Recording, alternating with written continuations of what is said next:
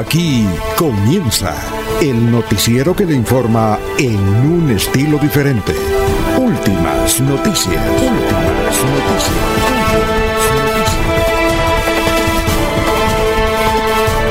La información analizada por los expertos, sin sesgos, explicada con detalles, sin tanta carreta. Últimas noticias por Radio Melodía, también por Facebook y YouTube Radio Melodía. Director Alfonso Pineda Chaparro.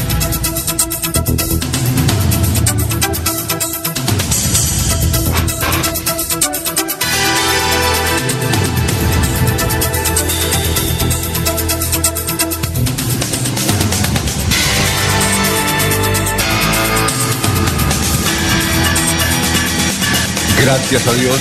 Hoy es eh, lunes, lunes 26, 22 de noviembre del 2021. Nos abre el micrófono Arnulfo Otero Carreño para hablar por Radio Melodía, 1080M, Melodía en línea. Estamos en Facebook Live, estamos en YouTube. Gracias y melodíaenlínea.com. Bueno, hoy eh, quedan 39 días para que termine el 2021. Hoy es el Día Internacional de la Música. Hoy es el día eh, de la muerte de Santa Cecilia, patrona precisamente de los músicos. Un día como hoy, en 1959, nace el gran ciclista colombiano Fabio Parra un día como hoy, en 1963, eh, atacan en un atentado en Dallas a John F. Kennedy y lo matan. Presidente de Estados Unidos, 1963. Un día como hoy, en 1977, se inaugura el vuelo supersónico Concorde entre Londres y el Concorde, entre Londres y Nueva York. Se decía que eh, uno desayunaba en Londres y podía ir a almorzar a Nueva York. Un día como hoy, en el 2012, muere ese gran periodista colombiano barranquillero Ernesto Macauslan, que vivió en Bucaramanga eh, cuando muchacho, adolescente ahí en la calle 48 con carrera 28, si mal no estoy. Eh, era un gran, gran cronista y murió. Eh, bien, eh, un día como hoy, en 1994, murió el gran acordeonista, se dice o acordeonero, no sé cómo dice el, profesor Enrique Ordóñez, Juancho Roy. Bien, un día en un accidente de tránsito en Venezuela, accidente de, aviación. Un día como hoy, en 1950, nació esta extraordinaria cantante que sigue siendo bonita, hermosa, Paloma San Basilio. A pesar de sus 71, sigue siendo muy linda. Y un día como hoy, en 1998, muere Rolando la serie, ese gran cantante. Ah, mm, eh, que siempre se la pasaba en Colombia, Rolando la serie. Muy bien, eh, dicho esto, vamos a saludar a nuestros compañeros que están ya en la mesa de trabajo de Radio Melodía.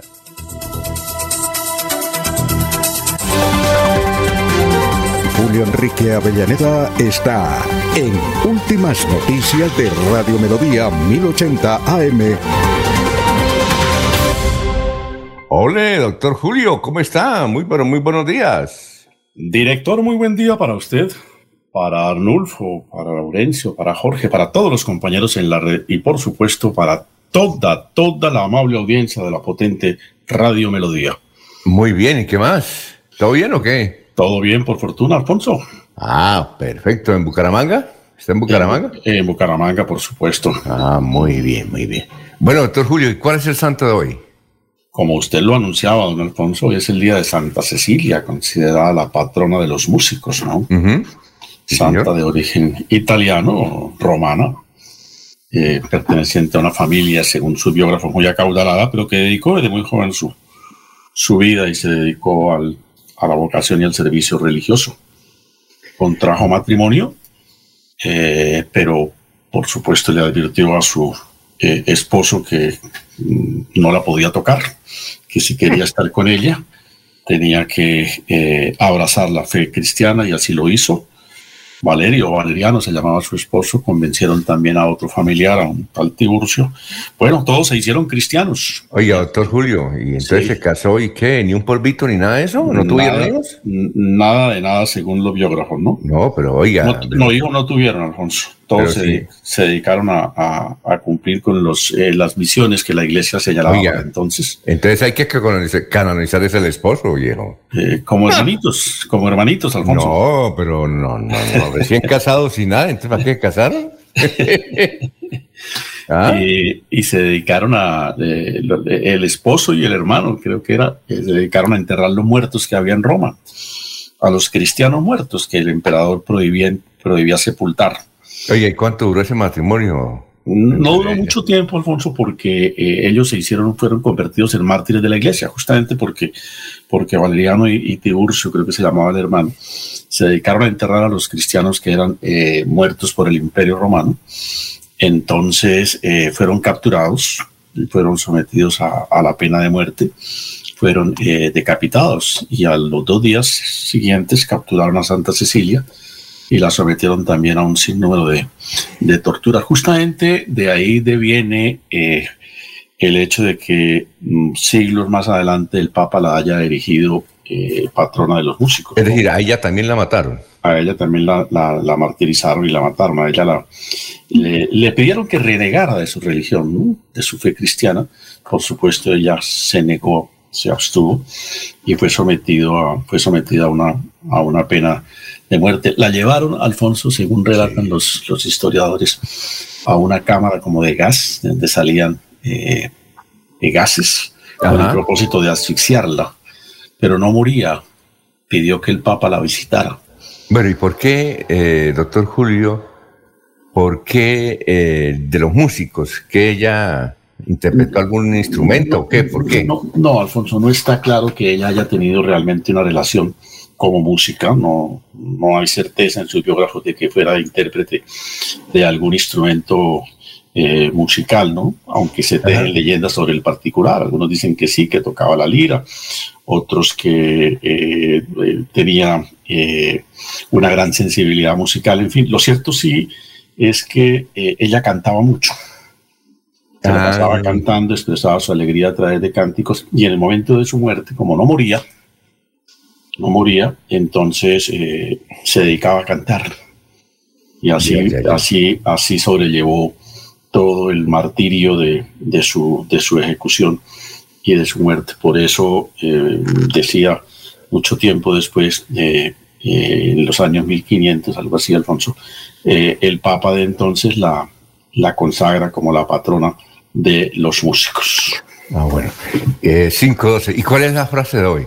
Alfonso, a propósito del debate que se ha venido suscitando por el juicio de constitucionalidad que en la Corte se adelanta contra eh, las disposiciones del Código Penal que eh, sancionan o contemplan como delictivo el aborto, estamos a la expectativa en el país de qué pronunciamiento finalmente va a ser la Corte sobre el particular.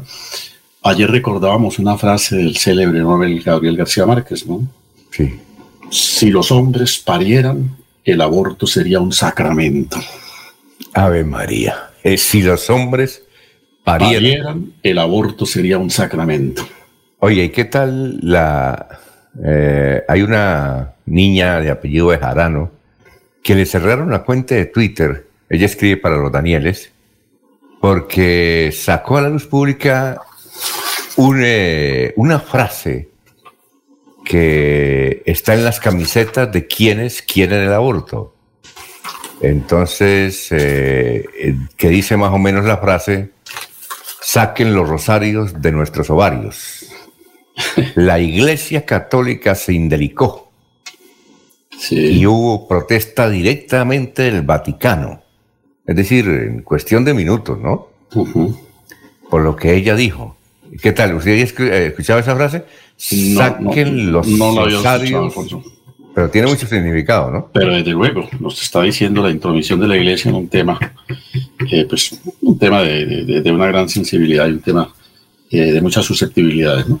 Oiga, pero lo que, lo que e, ella pronunció eso, diga usted, eh, y lo sacó en una columna a las 6 de la mañana del domingo pasado. ¿Vale? Que a 6 de la mañana. Y a las seis y media le bloquearon la columna. Es decir, la, la, cuenta de Twitter. Eh, el Vaticano directamente intervino, pero fue una cosa rápida, ¿no? Y eso es decir, pero y le, y le bloquearon la columna. Luego hubo una reacción, una reacción general del país y, y a las 24 horas se la restablecieron. Ella cuenta esa historia, pero es increíble, ¿no? El poder de, oye, el poder de la iglesia, ¿no? Ah, claro, por supuesto, por supuesto. Impresionante el poder de la iglesia. Todos sabemos que la iglesia es la multinacional más grande e histórica. Es la única empresa que ha sobrevivido 21 siglos, ¿no? No hay ninguna otra.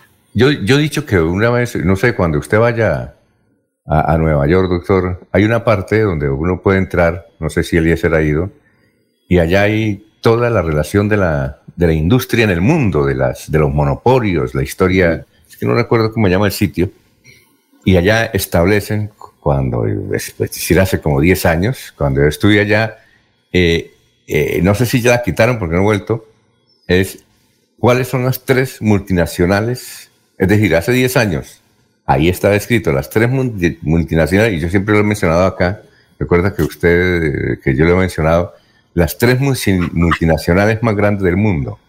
La primera, la Iglesia Católica. La segunda, la FIFA. Sí. Y la tercera, Coca-Cola. Ciertamente. Las tres, no sé si todavía sigue ese, ese, ese ritmo. Creo que debe mantenerse, ¿no, Alfonso? Debe mantenerse. Eh, ¿Mm? Pero la Iglesia, por supuesto, por su vigencia histórica, porque, como decía hace un segundo, es la única que lleva 21 siglos de existencia, ¿no? Las otras son relativamente recientes, ¿no? Relativamente recientes. Pues la FIFA es del siglo pasado y Coca-Cola de igual manera. Entonces, no, eh, eh, en términos de tiempo no compiten con la iglesia, ¿no? Es, tan poderosa la iglesia católica, doctor, que le voy a contar esta anécdota a propósito. Ayer me pasé todas las elecciones de Chile, ¿no? Sí. Eh, que hace cuatro meses hubo la elección de los que van a reformar la constitución de Chile, ¿no? Van a reformar la de Pinochet, ¿sí? Sí. El 80%, ¿vale? ¿Qué hago? El 80% de los elegidos eran de la izquierda, solo el 20% de la derecha. Correcto. Y, en y entonces fueron y le dijeron, a, y preocupados los católicos, básicamente los católicos, fueron y hablaron con el cardenal chileno. Y le dijeron, mire, eh, ahora sí nos tocó irnos de aquí a Chile. me han dicho, si, si la iglesia católica aquí es, es minoría, ahora sí nos toca irnos. Entonces el cardenal dijo, no señor, no me preocupen. Dios voltea eso. ¿Vale? ¿Qué hago? Dios voltea eso, váyanse, frescos. Sí, estamos en la barca. Sí. y, les dio a conocer el versículo, creo que es de San Mateo, de la barca. ¿Es San Mateo o San Marcos? Tal vez San Marcos. Sí, que, que, los apóstoles iban y se iba a hundir y entonces Jesús dijo, frescos, hermano, pila, estamos en vacaciones, ¿sí? El cardenal les dijo eso, así con ese chiste. Y les hizo el milagrito. Hasta el momento les ha hecho el milagrito. Y volteó el asunto. Sí. Un representante directo de la Iglesia Católica es el que va a ser casi presidente de Chile. ¿Ah? Un hombre que tiene 55 años, que es tan profundamente católico. Doctor. Pero no sería, eso sería, no sería tanta la, objeción, ¿no, Alfonso? Es decir, lo, desconcertante es las posturas del pueblo chileno. Hace cuatro meses votó en un sentido y ahora vota en un sentido totalmente opuesto, ¿no? Arrecho el cardenal, ¿no? Que este, este tipo sí es católico. Imagínese, doctor, que tiene una comisión que la tienen varios católicos, ¿no? Es no se permite la utilización de estos preservativos. Y él dice que tiene nueve hijos y son nueve polvos. ¿Vale? Él tiene nueve hijos. Y el papá de él tuvo nueve hijos también, ¿no? Sí. Y este señor tiene, es más joven, es como, ¿sabe la edad de quién es? más o menos de Jorge Caicedo. Tiene 51 años, 52 años, algo así. Sí, y tiene nueve hijos. Sí. Ah, ¿Qué tal, no? Bien. Eh, pero lo que decía Alfonso, ¿no? Lo desconcertante es la manera como actúa políticamente el pueblo chileno. no, yo estoy desconcertado es sobre lo que dijo el cardenal. No, no, desde luego, desde luego.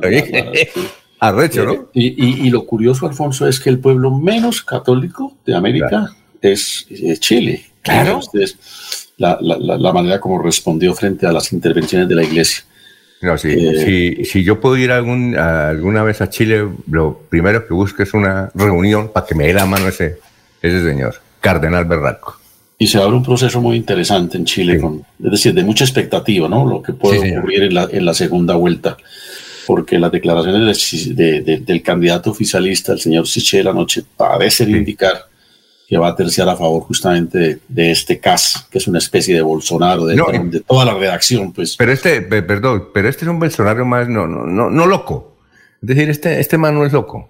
Eh, no es loco, pero mucho más eh, no, recalcitrante. No, sí, no es loco. Además trabajó con Pinochet, pero no es loco. Sí, es que volver, eh, Chile, es, por eso digo, es desconcertante, ¿no? Sí. luchó contra la dictadura, 30 años se opuso al pinochetismo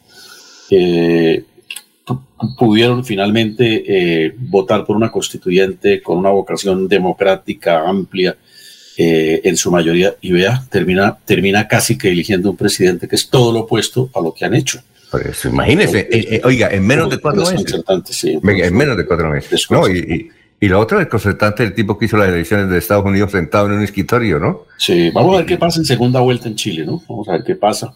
Seguramente va a haber unos replanteamientos. La segunda vuelta es ahora en diciembre, ¿no? Sí, sí, claro, el, 19 de diciembre. El 19 de diciembre. Bueno, vamos a salvar, si no se nos, se nos duerme don Eliezer y don Laurencio, que apenas está, eh, don Laurencio está espelucado. Sí, don Laurencio espelucado. Bueno, vamos con Eliezer. Eliezer, ¿cómo está? Muy buenos días.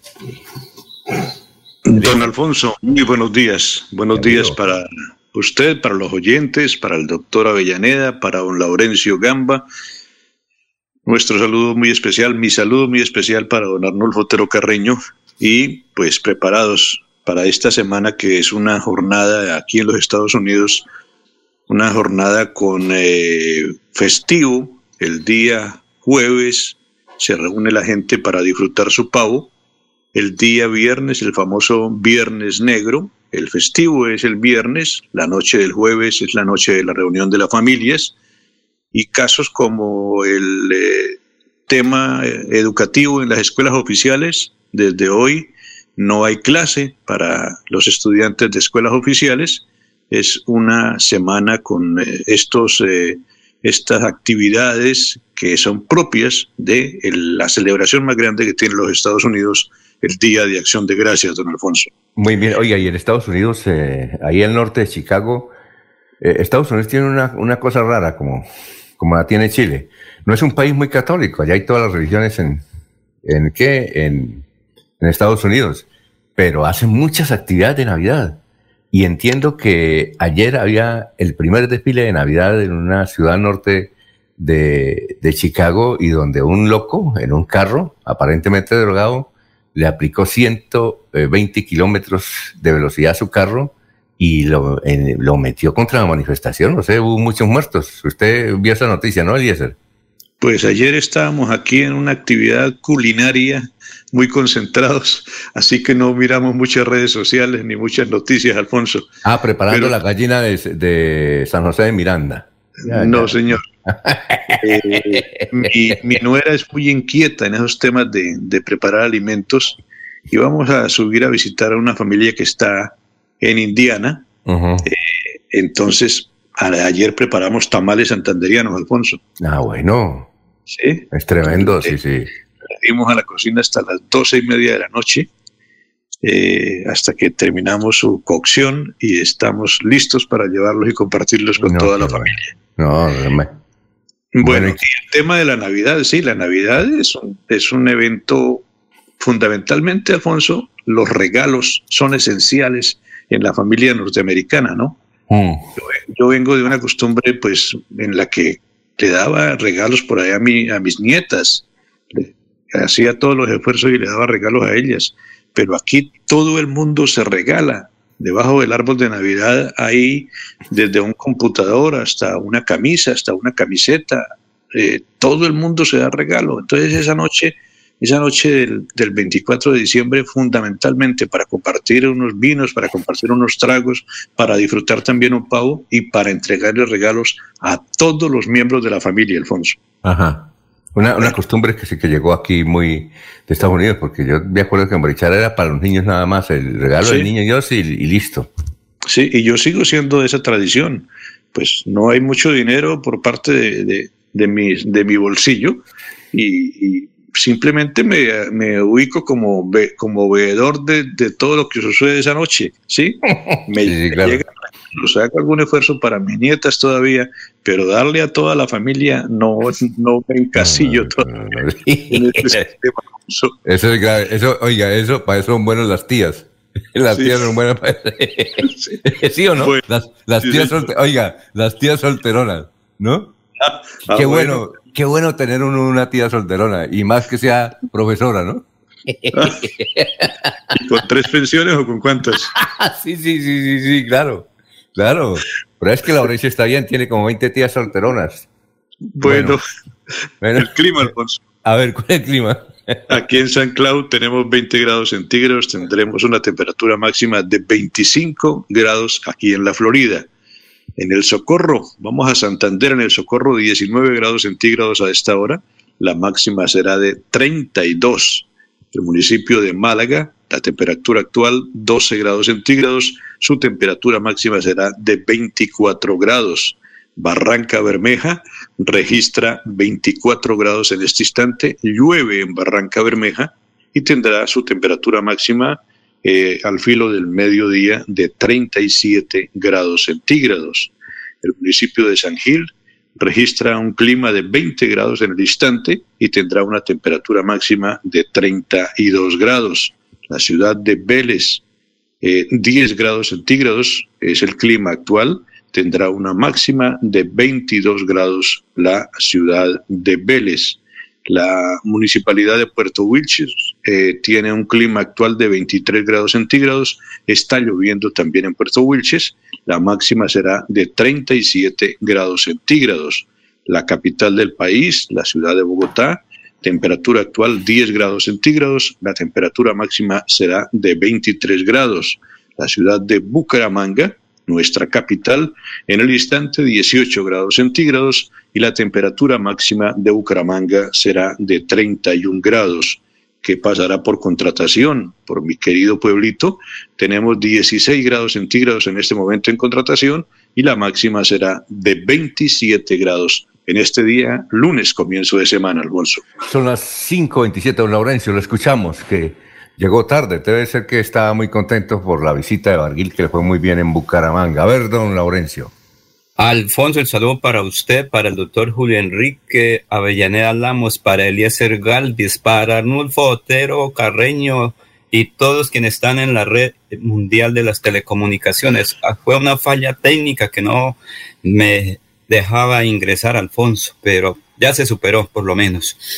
Y precisamente con la visita del candidato presidencial David Barguil fue proclamada la candidatura de José Alfredo Marín al Senado. La próxima semana será la inscripción oficial de esta candidatura en Bogotá.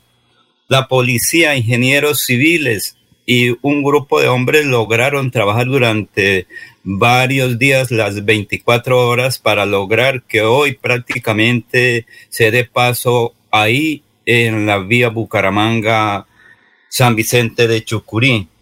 La policía dice que hay normalidad en las carreteras del departamento de Santander, particularmente las que van de Bucaramanga hacia el norte de Santander, hacia el sur, hacia Barranca Bermeje, hacia la costa atlántica. Que Colombia tenga un nuevo comienzo, pidió en Bucaramanga el aspirante presidencial David Barguil. El alcalde de Betas, Hernán Bautista, dijo que se requiere con urgencia conocer todo lo que tiene que ver con la delimitación del páramo de Santurbán. Hay preocupación en este municipio. Y gestión de riesgo de Santander logra apertura de la vía San Vicente de Chucurí. Precisamente aquí está César García hablando de esta situación. Muy bien. Ah, ya está. Pero no tenemos el audio. De manera controlada y provisional porque continúan los trabajos de remoción de rocas en la parte alta del talud. Aquí en compañía de las instituciones operativas del Ejército Nacional, de la Defensa Civil, de la Policía de Carreteras. El llamado es a conducir con mucha prevención y sobre todo restricciones en las horas de la noche. Se siguen presentando lluvias en este importante corredor vial. Daremos paso, pero ojo, mucha atención, de manera provisional y controlada aquí en el sector del tablazo. Muchas gracias a César García y vamos rápidamente con nuestro filósofo, eh, historiador, además también, don eh, Luis José Arevalo, abogado de cabecera que tiene el pensamiento de hoy, pero eh, queremos saludar y antes a don López López, buenos días desde Provenza, Fundación Renace Mi Edad Dorada, feliz comienzo de semana, Gustavo Pinilla Gómez. Y quitar la columna Daniel Coronel, todos los candidatos de la experiencia con funcionarios en el gobierno nacional, o sea, más de lo mismo. Eh, vamos con a las 5.29 minutos con usted, doctor Luis José Arevalo. ¿Cómo está? Muy buenos días. Muy buenos días, estimados oyentes y periodistas del noticiero Últimas Noticias de Radio Melodía. Feliz semana para todos. Y para empezar con actitud positiva esta semana, vamos a leer seis pequeñas historias que tienen mucho mensaje. La primera, un día los hombres del pueblo decidieron orar para pedir que lloviera. El día de la oración, toda la gente se reunió, pero solo un niño llegó con paraguas. Eso es fe. La segunda, cuando avientas a un bebé en el aire y se ríe, es porque sabe que lo atraparás de nuevo. Eso es confianza. La tercera, cada noche nos vamos a dormir sin la seguridad de que estaremos vivos a la mañana siguiente. Y sin embargo, ponemos la alarma para levantarnos. Eso es esperanza. La cuarta, hacemos grandes planes para mañana a pesar que no conocemos el futuro en lo absoluto. Eso es seguridad. La quinta, vemos el sufrimiento en el mundo y a pesar de ello nos casamos y tenemos hijos. Eso es amor. Y la última, había un anciano con la siguiente leyenda escrita en su camiseta. No tengo 70 años, tengo 16 con 54 años de experiencia. Eso es actitud. Vive tu vida así, con fe, confianza, esperanza, seguridad, amor y actitud. Muchas gracias, eh, doctor Luis José. Qué esperanzadoras, esperanzadoras eh, palabras. Eh, bien, antes de irnos a unos mensajes, salvamos a don Jairo Macías, a don Ramiro Carvajal de Deportivos Carvajal, Aníbal Naval Delgado, gerente general de Radio Taxis Libres, que tiene el teléfono 634-2222. Un saludo para Juan José Rinconosma, para Lino Mosquera, para Peligan, igualmente para Jairo Alfonso Mantilla, para Sofía Rueda, igualmente Benjamín Gutiérrez, eh, Walter Vázquez, la señora Miriam Díaz Pérez, eh, Ciro Vanegas, un saludo para eh, Nelson Zipagauta, director de Noticias RCN, gracias a don César González también de Caracol, gracias por la sintonía. Igualmente para Julio Camargo, Santo Domingo, para Perito Galvis, Paulito Monsalve. Eh, son las 5.33. Melodía es la radio que lo tiene todo. Noticias deportes, música, variedades.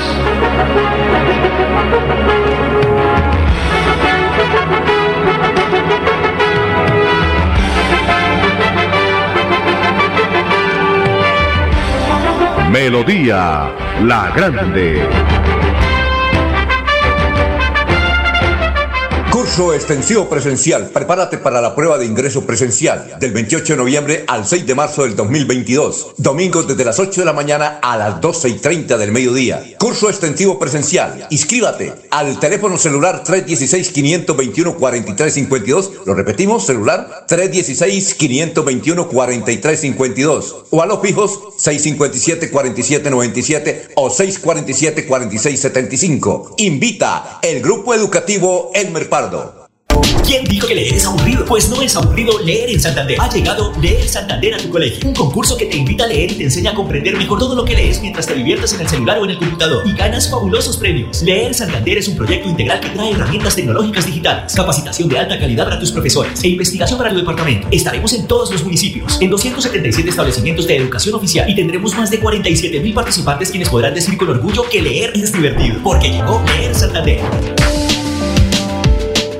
con los números ganadores como Ultrasan. Participas en el sorteo de dos combos hogar y una supermoto Benelli. Por cada 500 mil pesos en créditos de Crediaportes, 500 mil pesos en compras de nuestras tiendas hogar, materiales o comultrasan.com, 30 mil pesos en aportes o por realizar tus pagos oportunos de los créditos vigentes, recibes números para participar. Como Ultrasan, mejora mi vida. Aplican términos y condiciones. Promoción válida del 1 de septiembre de 2021 al 31 de diciembre del 2021 autoriza con juegos.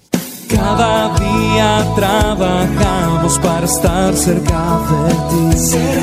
Te brindamos soluciones para un mejor vivir.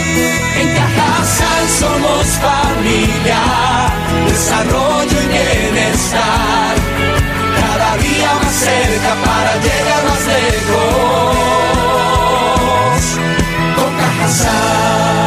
Vigilado.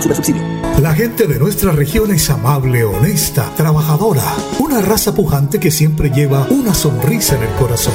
Por ellos estamos comprometidos en cuidar el medio ambiente, en innovar, en renovar con tecnología, transmitiendo confianza en el manejo integral de residuos. Desde el corazón de Colombia, Veolia, renovando el mundo. Se va la noche y llega últimas noticias. Todos los días, desde las 5 de la mañana, empezar el día bien informado y con entusiasmo.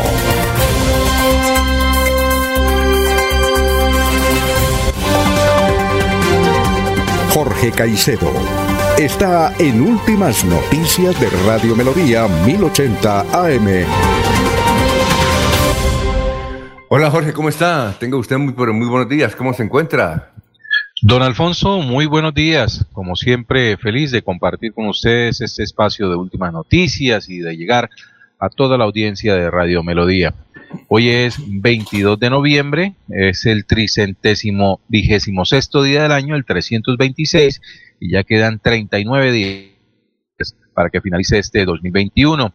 Y una cifra que es noticia de esta hora en Santander, sin duda, es el avance en el Plan Nacional de Vacunación nación en nuestro territorio y que significa que cerca de un poco más de un millón seiscientos mil santandrianos ya se encuentran inmunizados por lo menos con una dosis dentro de su esquema de vacunación.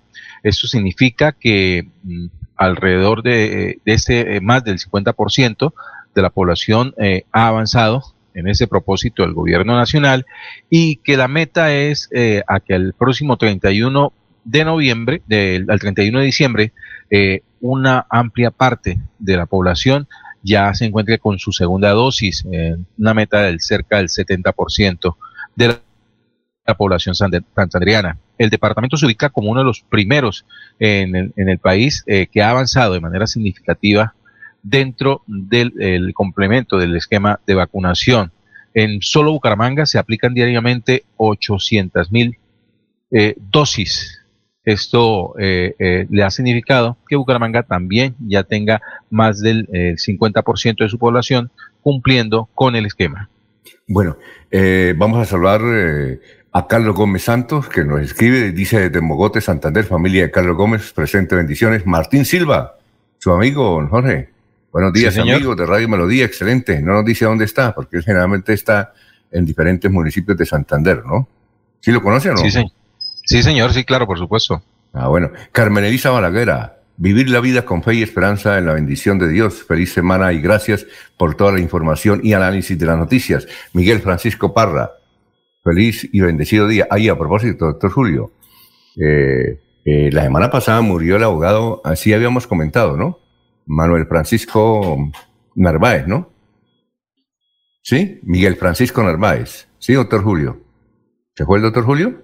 Bueno, mientras viene el doctor... Aquí estoy, Alfonso, aquí Ah, bueno, doctor Julio. Eh, habíamos comentado la semana pasada la muerte del doctor Narváez Obregón, ¿no?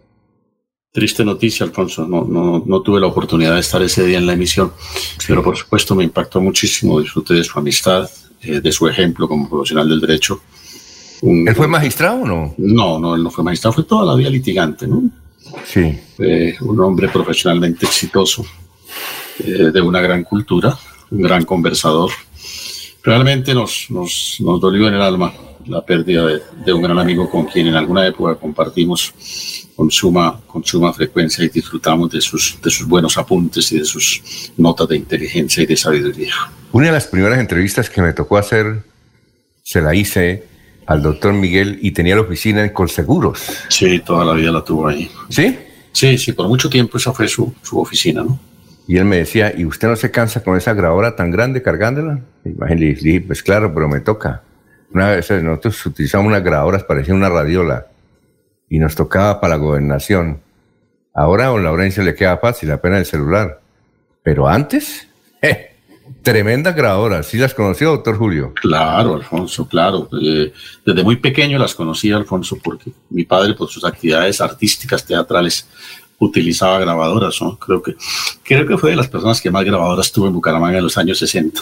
¿Usted, usted ha visto unos costeños cuando se van de paseo que llevan sí. en sus hombros esos equipos? Pues así nos sí. tocaba a nosotros. Sí, sí, ciertamente, así eran. Ah, imagínense. Imagínense nosotros, y, y, con esa me tocó, y le hice una entrevista al doctor Miguel Francisco Narváez. Ya. Le hice la entrevista, pero mi jefe Jairo Sarabia no le gustó. Dijo, no, eso está muy mal. Mal las preguntas y mal las respuestas. ¿Qué tal, no? Muy bien. 541, nos vamos con el historiador Carlos Augusto González, a ver qué nos tiene el, el resumen de las noticias de hace 50 y hace 25 años. Carlos Augusto, buenos días. Buenos días a la mesa de trabajo y a los oyentes. Hace 50 años, esta fue la noticia más importante en Santander. Efectivos del Ejército Nacional allanaron la sede de la Federación Agraria Nacional de San Gil y detuvieron a numerosos cosecheros de tabaco que pretendían marchar hacia Bucaramanga en pleno estado de sitio, exigiendo mejores precios para su producto. Varios fueron dejados en libertad horas más tarde. La próxima semana será inaugurada la sede de la Escuela Superior de Administración Pública en Bucaramanga. El presidente de este organismo, Hernán Peñalosa, designó como su director a Luis Carlos Neira. Y hace 25 años fue noticia lo siguiente. El fiscal general Alfonso Valdivieso Sarmiento lamentó la decisión de la Procuraduría de suspender por 90 días al gobernador Mario Camacho Prada, debido a la investigación disciplinaria que se le sigue por presunto enriquecimiento ilícito. La Contraloría Departamental declaró responsables fiscales a los ingenieros Carlos Huerta Zamaya y Rafael Ardila Uribe por las fallas en la construcción del intercambiador del poblado, conocido como el Puente Loco, en Girón. Ambos deberán pagar la suma de 108 millones 20 mil 987 pesos. Cordial saludo a todos. Siga usted, don Alfonso.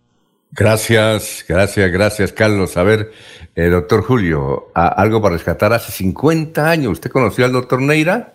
A Luis Carlos Neira, claro que lo conocí, Alfonso. ¿Todavía vive? No estoy seguro. No, no, no. Perdí el rastro de él, ¿no? Eh, conocí a su hermano también, a Manuel Neira. Ah, él era hermano de Manuel Neira, el que sí, pintaba claro. el pelo. Ese, ese se murió. Creo que ese sí murió, ¿no? Pero ese, se, ese se pintaba el pelo, creo. Ese fue director del IMEU. Sí. Y... Manuel Neira. ¿Fue en, su, en, la época suya? ¿Fue director de la época o no? Sí, claro. Eh, no? Sí, en la época mía, no sé, a tantas no, no, épocas que he eh, tenido. No, no la, la, la, época de Fernando Vargas, cuando usted era director de tránsito. Manuel mm. Neira era el director de IMEU, me parece. No recuerdo muy bien, no recuerdo muy bien ese, ese, eh, la totalidad de ese gabinete. Manuel, el Manuelito, muy inquieto, era el, fue el primero que se pintó el pelo aquí de, de, de sí. como, el, como del color que tiene ahora Rodolfo Hernández. Uh -huh. ya. Eh, color cobre. Color, color cobre. color cobre, sí. A Luis Carlos Neira hay que reconocerle que realmente pues eh, consolidó la Escuela Superior de Administración Pública en Bucaramanga, ¿no? Sí, claro. Y, y sentó las bases de la, de la prestigiosa institución que es, que es hoy en día, que le permite al Estado cumplir su papel de formación de sus funcionarios. Hace 50 años nos contaba el historiador Alfonso eh, las prácticas de esa figura eh, abominable del estado de sitio que por fortuna fue superada con la constitución de 1991. Y por ahí nos mencionó, nos recordó al exfiscal Alfonso Valdivieso Sarmiento, ¿no? Sí, claro. Eh, haciendo lamentaciones por la suspensión de la Procuraduría en aquel entonces al gobernador Mario Camacho. ¿Quién era el procurador en esa época? En, yo no recuerdo muy bien. ¿Quién era? 1996. ¿Era García? ¿Cuál García? No, no, no, no. El procurador, no, no, era el procurador general de la República. Eh, es que había, había, salido, había dejado el cargo, si mal no estoy, Alfonso, el procurador Gómez eh, eh, Orlando Vázquez Velázquez. Y ahí hubo un, un interregno, un espacio en el que permaneció encargado un procurador por un buen tiempo, que no, no recuerdo exactamente su nombre. Ajá. Entonces, por eso tengo esa, esa confusión. Pero, pero me llama la atención la cita de Valdivieso, no tanto por ese suceso de hace 25 años, sino por la declaración de la semana pasada de su pariente Juan Manuel Galán, quien lo tildó de traidor del neoliberalismo. ¿Ah, sí? ¿Al primo? ¿Al, primo, de su papá? Sí, ahí mencionó Galán a quienes consideraba traidores del neoliberalismo. ¿A quién mencionó? ¿A, Alfonso Valdivieso? A Alfonso Valdivieso, a Germán Vargas Lleras, bueno, ahí nombra como unos cuatro o cinco traidores, traidores, ¿no? La palabra no es mía, es del señor Galán. Oye, es que a propósito, sí, eh, es que lo que pasa es que la familia Galán, y sobre todo la mamá de los Galán, consideran que Alfonso Valdivieso fue traidor porque él dice que él es el, el eh, eh, de cambio radical. Y, para nadie es secreto que uno de los fundadores de Cambio Radical fue Alfonso Valdivieso. Sí, claro. Él, como Germán Vargas es de los fundadores del partido Cambio Radical. Exacto, entonces por eso lo, acusan de traidor. Siempre lo han acusado de traidor. Y, pero no lo, no lo decían en público. ¿Ya? Eso lo decían antes de las grabaciones que uno hacía con ellos y los hijos, pero de, de Luis Carlos Galán. Pero es que ahora lo dijo en público, ¿no? Lo, ¿Eso dijo, lo dijo, ¿Lo dijo Juan Manuel o fue Juan Manuel? Eh, Juan Manuel Galán, sí. Juan Manuel Galán en una entrevista que concedió a algún medio eh, eh, la semana pasada, ¿no? Sí, sí, sí, sí. Perdón, fue. Perdón, doctor Julio y don Alfonso, la entrevista fue entregada a la W Radio, sí, por el mismo Juan Manuel Galán, y dentro del listado, los que él llama eh, los traidores del nuevo liberalismo aparecen los nombres de César Gaviria, Germán Vargas Lleras, Alfonso Valdivieso Sarmiento y César Pardo. César Pardo, ese no lo conozco. César Pardo Villalba, sí, uno que estuvo vinculado al sector agropecuario, Alfonso. Ah, pero ese es del Huila. Eh, no sé exactamente. César Pardo Villalba, sí. Uno de los más eh, conocidos dirigentes de estudiantiles en, en mi época universitaria, César Pardo y, no, y no dejó por fuera del paseo a Iván Marulanda, senador del Partido Verde, hoy en día, y a Rodrigo Lara, de quien aseveró que si bien no los considera traidores, sí los con, desconcierta su manera de proceder, pues él lo los invitó a ser parte del nuevo liberalismo y no tuvo respuesta. Sí, y sobre eh, Rodrigo Lara, dijo Juan Manuel Galán, dijo, yo entiendo a Rodrigo Lara, es que si renuncia al Senado, pues se queda sin sueldo. Entonces, eh, sin, ingreso.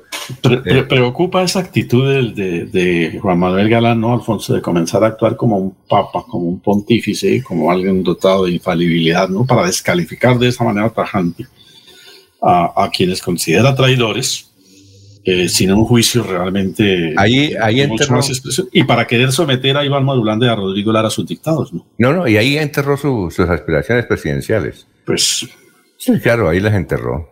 Eh, eso lo dicen los grandes líderes mundiales, que cuando uno expresa el odio en público, ese odio eh, le echa una, ¿cómo?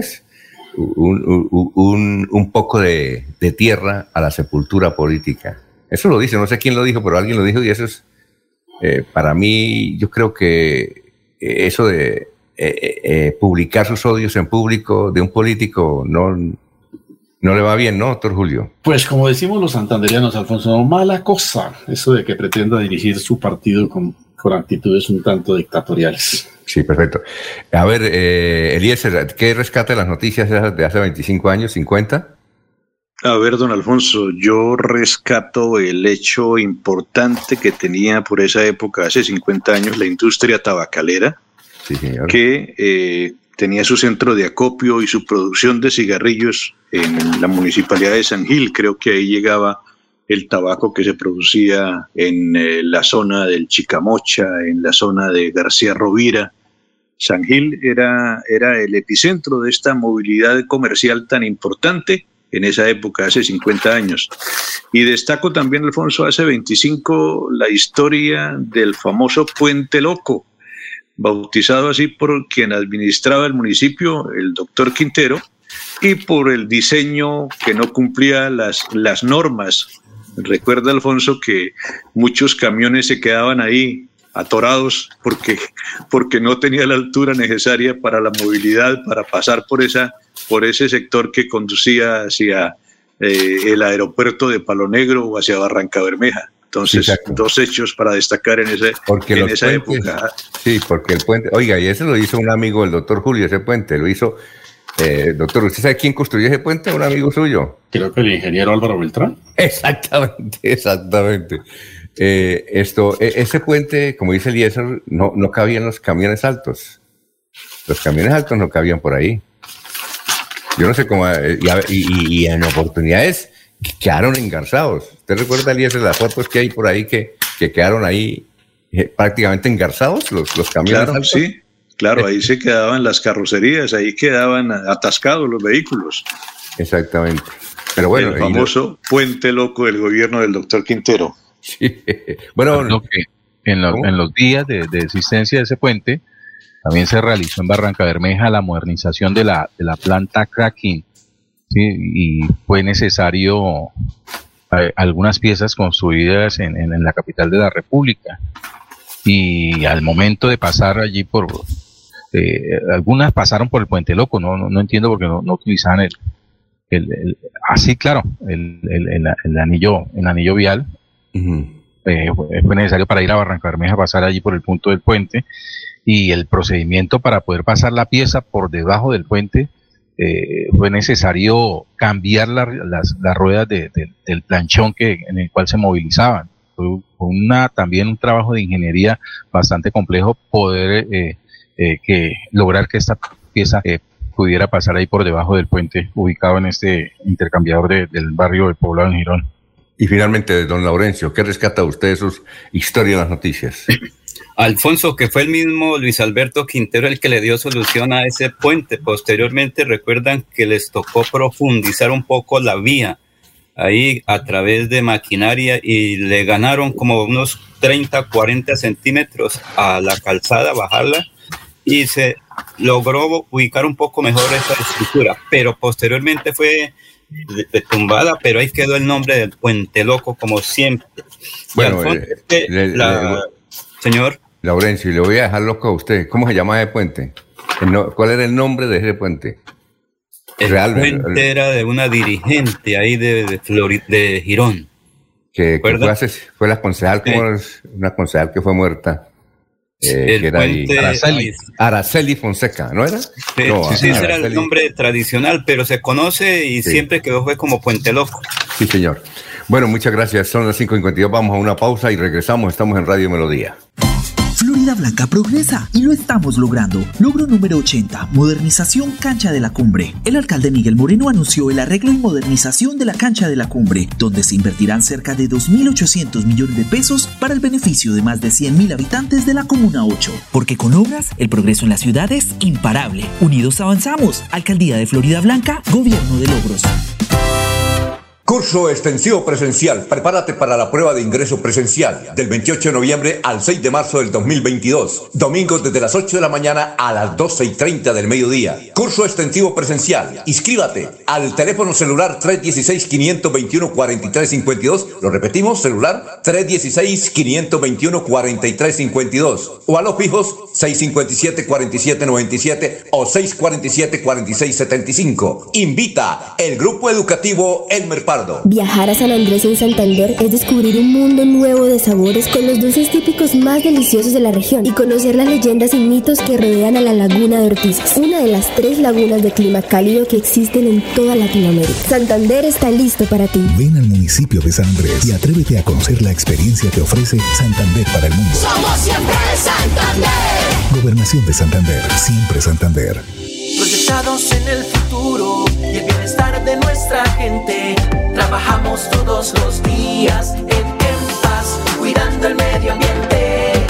En paz, en paz, somos en paz. Trabajamos para que en tu casa un ambiente limpio y sano puedas disfrutar. En paz, en paz, somos en paz. Construimos calidad de vida. En paz. Se va la noche y llega últimas noticias. Todos los días, desde las 5 de la mañana, empezar el día bien informado y con entusiasmo.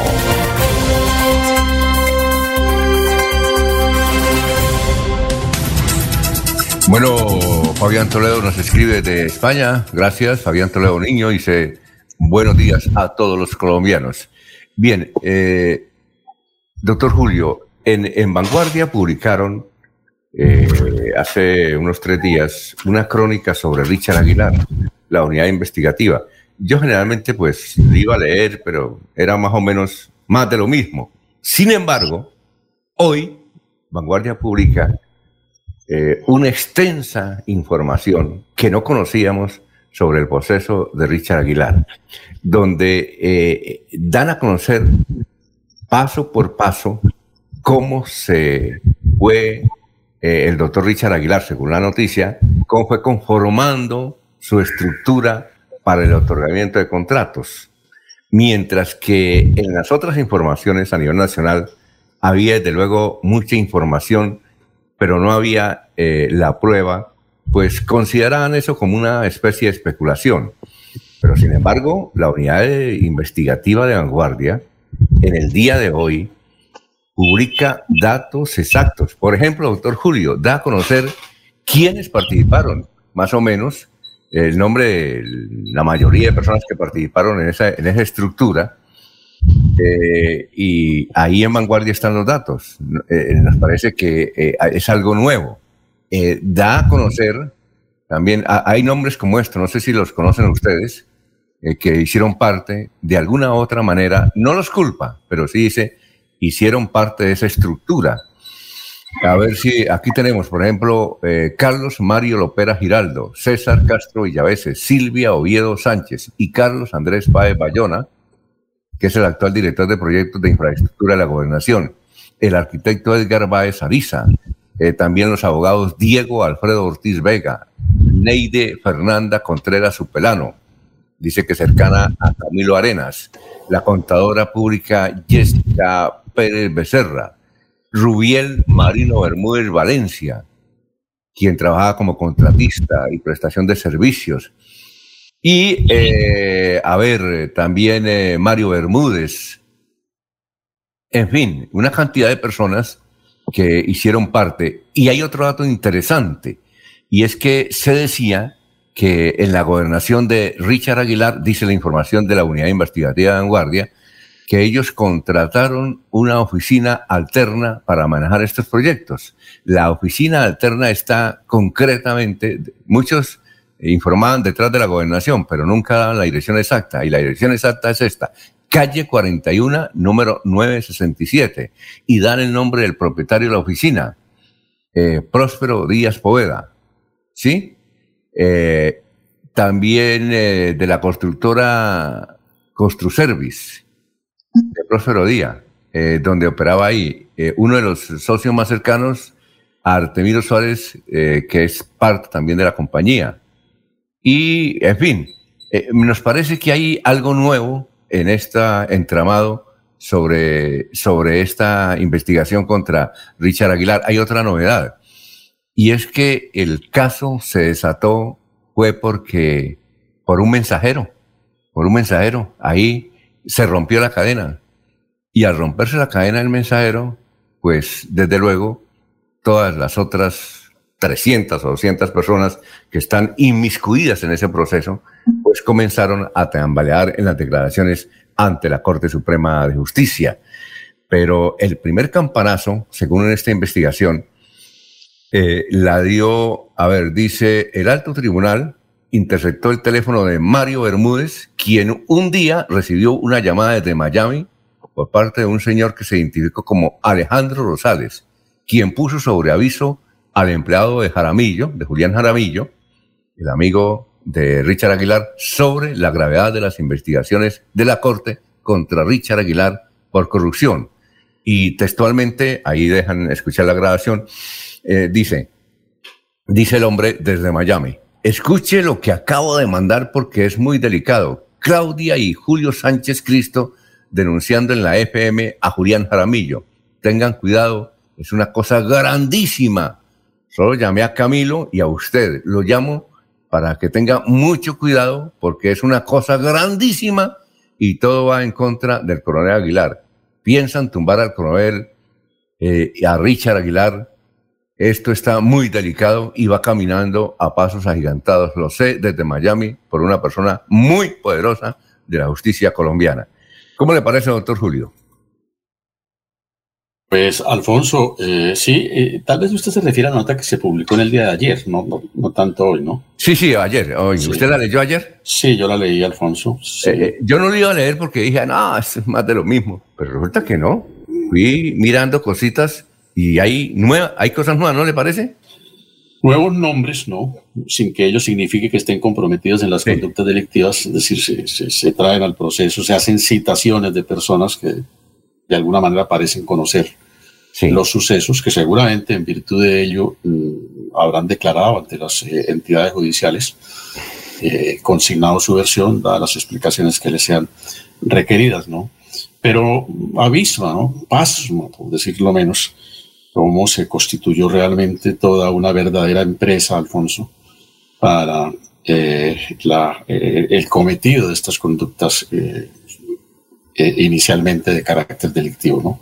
Oye, esperemos que la justicia esclarezca y, finalmente haga los pronunciamientos de rigor. Oye, doctor Julio, una cosa, esos datos, los con, bueno, podría ser que están en el proceso que le siguen a Richard Aguilar en la corte, que alguien los, los sopló, o, esta, o esta es una investigación de los periodistas. No, yo creo que los periodistas lograron tener acceso al, al informativo, al expediente que se surte contra el gobernador, porque la información es muy minuciosa, ¿no? Muy detallada, pero, además muy bien hilada, ¿no? da cuenta de que es una construcción judicial.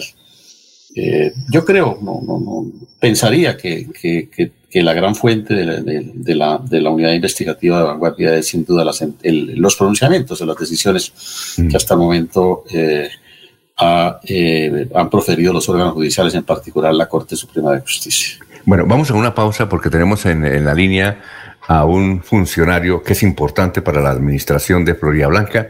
Eh, se trata de Ferley Guillermo González Ortiz, director de tránsito, porque se ha hablado, se ha especulado mucho. Ya está Ferley ahí. Le, eh, pues, le pedimos un momentico, Ferley. Vamos a unos mensajes y regresamos. ¿Le parece, Ferley? Vamos a cuadrar el sonido. ¿Cómo, cómo, cómo, cómo nos escucha? Y el saludo para saber cómo lo escuchamos. Alfonso, muy buenos días a usted y a toda la mesa. Escucho excelente. Muy bien. Entonces, eh, un momentico, vamos a una pausa y regresamos. Son las seis y dos minutos. Aquí Bucaramanga, la bella capital de Santander. Transmite Radio Melodía, Estación Colombiana, HJMH, 1080 kilociclos, 10.000 vatios de potencia en antena para todo el oriente colombiano. Cadena Melodía, la radio líder de Colombia.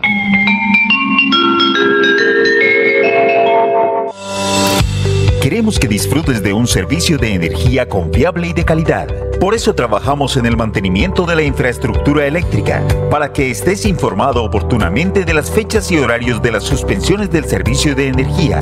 Síguenos en nuestras redes sociales arroba esa grupo EPN o consulta toda la información en www.esa.com.co. ESA, Grupo EPN, Vigilado Superservicios. En esta segunda temporada de lluvias es muy importante que tomes precauciones para evitar emergencias. Asegura muy bien el techo, tejas y objetos que puedan ser arrastrados por la fuerza del viento.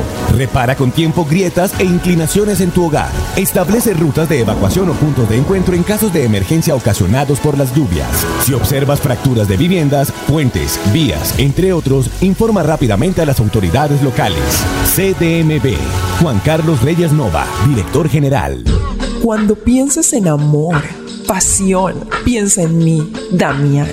Pide ahora mismo tu tableta de Damiana para que disfrutes al máximo de una relación sexual con toda la energía, vitalidad y que te permita durar el tiempo que tú quieras. Damiana, pídela a domicilio en Bioalterna 643-6636 o al celular 321-441-6668. Bioalterna, calle 55 31 17, Barrio Antiguo Campestre, Bucaramanga. ¿Cómo estás, amor? ¿Con quién estabas hablando? Con nadie, amor, solo con mi mamá. Préstame tu celular. Que me prestes tu celular. Esta es una de las clases de violencia intrafamiliar. Si eres víctima, denuncia en la línea Siempre Mujeres Valientes de la Gobernación de Santander 607-691-0980. Atención todos los días, las 24 horas. Gobernación de Santander. Siempre Santander. La gente de nuestra región es amable, honesta, trabajadora. Una raza pujante que siempre lleva una sonrisa en el corazón. Por ellos estamos comprometidos en cuidar el medio ambiente, en innovar, en renovar con tecnología, transmitiendo confianza en el manejo integral de residuos. Desde el corazón de Colombia, Veolia, renovando el mundo. Se va la noche y llega últimas noticias. Todos los días, desde las 5 de la mañana, empezar el día bien informado y con entusiasmo.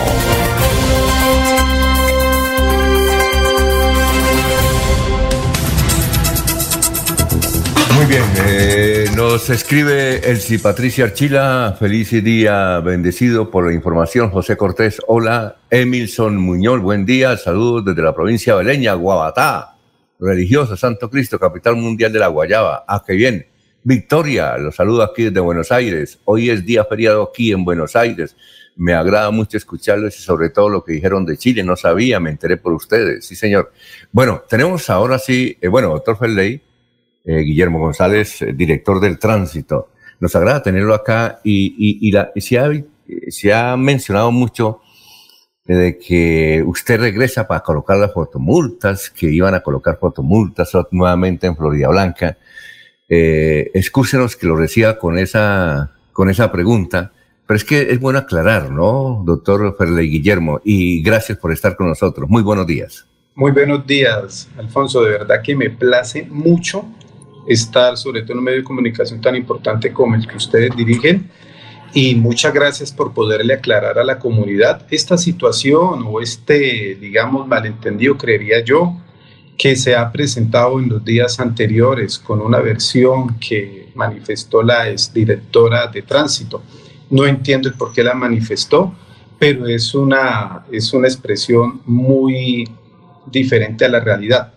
Le cuento, Alfonso, que en lo que hablaba con el señor alcalde, tenemos el eje principal y primordial. Digamos que la tarea fundamental de mi administración aquí en la Dirección de Tránsito es terminar el contrato de fotomultas. Ese contrato número 162 del año 2011 que dio a la vida jurídica el 27 de diciembre de ese año. Y que es importante también tener en cuenta, Alfonso, que ese contrato mediante la resolución 738 del 2 de octubre del 2017. Hoy nuestro alcalde Miguel Ángel, cuando fue jurídico y secretario general de la Dirección de Tránsito, fue el que puso el primer tate quieto, porque fue el que eliminó la cámara móvil. El carro de fotomultas que andaba por las vías de, de Florida Blanca le puso un tate quieto y dijo, usted no puede volver a movilizarse y andar colocando fotocomparendos. Y al año siguiente, el 16 de julio del 2018, fue cuando, ya siendo director de tránsito, el hoy alcalde, doctor Miguel Moreno, suspende de una vez por todas el contrato de fotomultas y lo suspendió con el fin de ahora como alcalde darlo por terminado totalmente. Es decir, en Florida Blanca, mientras el doctor Miguel Ángel Moreno esté de alcalde, no van a haber fotomultas, no va a haber ningún contrato, nada que tenga que ver con fotomultas. Bueno, eh, doctor Ferley, ¿por qué cree usted que Eva, la doctora Eva, recién salida de donde usted está sentado, haya dado esa declaración? ¿Por qué cree usted? La verdad, no sé, o sea, con toda sinceridad, porque yo supe que ella fue la que presentó la carta de renuncia a la administración, entonces no entiendo la razón. Y, y precisamente aquí teníamos un video, apreciado Alfonso, de hace un poquito más de un mes donde la misma doctora Eva manifestaba, sí, sí, claro. donde la misma doctora Eva manifestaba que no hay y no iban a haber fotomultas en Florida Blanca. Eso lo tenemos acá totalmente claro. Entonces realmente no entiendo las razones por las cuales manifestó una noticia diferente a la realidad. Los florideños eh, pueden estar tranquilos que mientras el doctor Miguel Moreno, eh, que además fue director de tránsito, fue, eh, él, empezó como jurídico ahí, ¿no? Sí, señor y eh, como director de tránsito, y mientras usted sea director de tránsito, no habrá fotomultas en Florida Blanca. 100% seguro, 100% seguro. Y no hay razón para que malinterpreten de pronto las razones, como lo vi en un medio de comunicación, que siento que fui muy claro en manifestar tres pilares que vamos a trabajar, pero el fundamental, el primordial, no va a haber fotomultas, vamos a acabar con ese contrato. 100%. Sí, doctor Ferley, ¿cómo, entonces hacer para controlar eh, tanta infracción que se comete, no solo en Florida, sino en Bucaramanga? ¿Cómo, hacer para, para evitar eso? Mire, nosotros vamos a realizar unas campañas didácticas, pedagógicas, pero también con mucha autoridad. Hay unos programas, Alfonso, muy importantes, interesantes, que precisamente cuando el doctor Miguel Moreno fue director de tránsito, los implementó. Entonces vamos a retomar esas diferentes campañas. ¿Qué es lo que nosotros vemos o como lo hemos manifestado? Así de claros y contundentes, como afirmamos que no a las fotomultas, que no volverán a Floria Blanca, así de firmes queremos decirle a los ciudadanos y en especial a los conductores de los vehículos automotores que vamos a redoblar esfuerzos en materia de cultura ciudadana y pedagogía como pilares fundamentales para el mejoramiento de la movilidad. Vamos a tener un convenio con la Policía Nacional con el fin que acompaña a todos nuestros agentes, porque hay una problemática, hoy algo que está surgiendo no solo en Florida Blanca, sino en el área metropolitana que es que se le está perdiendo el respeto a nuestros agentes de tránsito. Lamentablemente vemos las diferentes noticias y medios de comunicación, redes sociales, viendo cómo personas que les hacen cualquier retén, en fin, de una vez agreden a los alférez. Entonces nosotros vamos, queremos recuperar esa dignidad que es ser alférez del municipio de Florida Blanca y recuperar esa autoridad. Y lo vamos a hacer con pedagogía, pero también con autoridad y con mano firme. Doctor Ferley, mire, uno de los sitios de más valorización y desarrollo de los últimos años, y sobre todo de estos dos últimos años, a pesar de la pandemia, es el anillo vial. Entonces, eh, muchas compañías han visto eh, con mucha atracción el anillo vial y se llenan muchos centros comerciales, mucha innovación comercial, usted lo sabe, pero a su vez hay otras compañías que están investigando ese proceso y generalmente colocan cámaras de monitoreo. Sí, sí, es decir, y van a, seguramente le van a pedir permiso a usted que si ya, ya, ya les pidieron cámaras de monitoreo para, para observar el desarrollo de la movilidad para sus intereses económicos. Eh, no sería, eh, sería importante que ustedes, una sugerencia, que cada de esas compañías que van a colocar cámaras de, de monitoreo en Florida Blanca, y sobre todo en esa zona del anillo vial, pues que anuncie, oh, vamos a hacer este trabajo, eso no es del tránsito, porque vea, colocan una cámara esa, entonces la gente dice, uy, mire, ahí están colocando fotomultas Florida Blanca. ¿Cómo le parece la sugerencia? Totalmente cierto y una sugerencia de verdad muy importante. Precisamente el video que la doctora Eva sacó hace un mes donde manifestaba por toda la autopista que hay un proyecto de movilidad segura ¿sí? del gobierno nacional y que por eso esa cámara era solamente para controlar el paso de los vehículos. Y mire que no se socializó como debía socializarse y todo lo que generó en ese momento también de fotomultas. Entonces aquí cualquier cámara que vamos, o sea, que se vaya a implementar en alguna vía que comprenda nuestra jurisdicción va a ser socializada, pero obviamente se le va no socializar en el sentido de que se va a implementar esto, no, se va a comunicar que no tiene nada que ver con ninguna fotomulta, no va a tener nada que ver con fotomultas. Serán cámaras para proteger o para ayudar en el tema de la movilidad segura en ese proyecto del gobierno nacional. Pero repetimos y queremos ser muy contundentes y muy claros. Ni una sola cámara de fotomultas mientras el doctor Miguel Moreno sea alcalde del municipio de Blanca y Ferle Guillermo González, quien les habla, director de tránsito de esta misma ciudad. Bueno, Alfonso. son las 6 y 14 desde Orlando, Estados Unidos. Desde Orlando, Estados Unidos está don Eliezer Galvis. Quiere hacer una pregunta al doctor Guillermo González Ortiz, joven director de tránsito de Florida Blanca. Eliezer, lo escucha. Gracias, Alfonso. Doctor Ferley, da la impresión que el tema de los fotomultas es un tema impopular. Entonces, no solo su gobierno, muchos gobiernos no lo quieren tocar y eh, yo creo que estas entidades de regulación de tránsito debieran apuntar a, estas tecnologías, porque en los países avanzados son las tecnologías que operan, más que una gente en las calles, es una cámara la que controla, la que vigila que se cumplan las normas. Bueno, eso lo dejo ahí como un comentario particular. Mi pregunta sería, doctor eh, Farley, hace algunos años era muy apetecida la oficina de Florida Blanca para esto de tránsito para matricular vehículos, para la expedición de pases. Seguramente era una, una oficina con más facilidad que la de tránsito normal que, que funciona en el área metropolitana. ¿Qué hacer para conquistar ese mercado que seguramente se ha escapado a otras oficinas y, y, que perdió la costumbre de ir a Florida porque era más barato, porque era más fácil hacer la operación, porque tenía algunas otras ventajas, doctor, doctor Ferley. Muchas gracias por la pregunta, don Eliezer. Mire, nosotros precisamente el día viernes estuve reunido con el equipo de trabajo en lo que tiene que ver con las diferentes estrategias de mercado. Mira que tenemos un déficit nosotros. Eh, ese déficit viene desde el año 2019 y supera cada año los 750 millones de pesos. Al actual alcalde, el doctor Miguel Moreno, le ha tocado invertir recursos a tránsito para las diferentes actividades. Es decir, y nosotros queremos que tránsito sea autosostenible como lo era anteriormente hace varios años.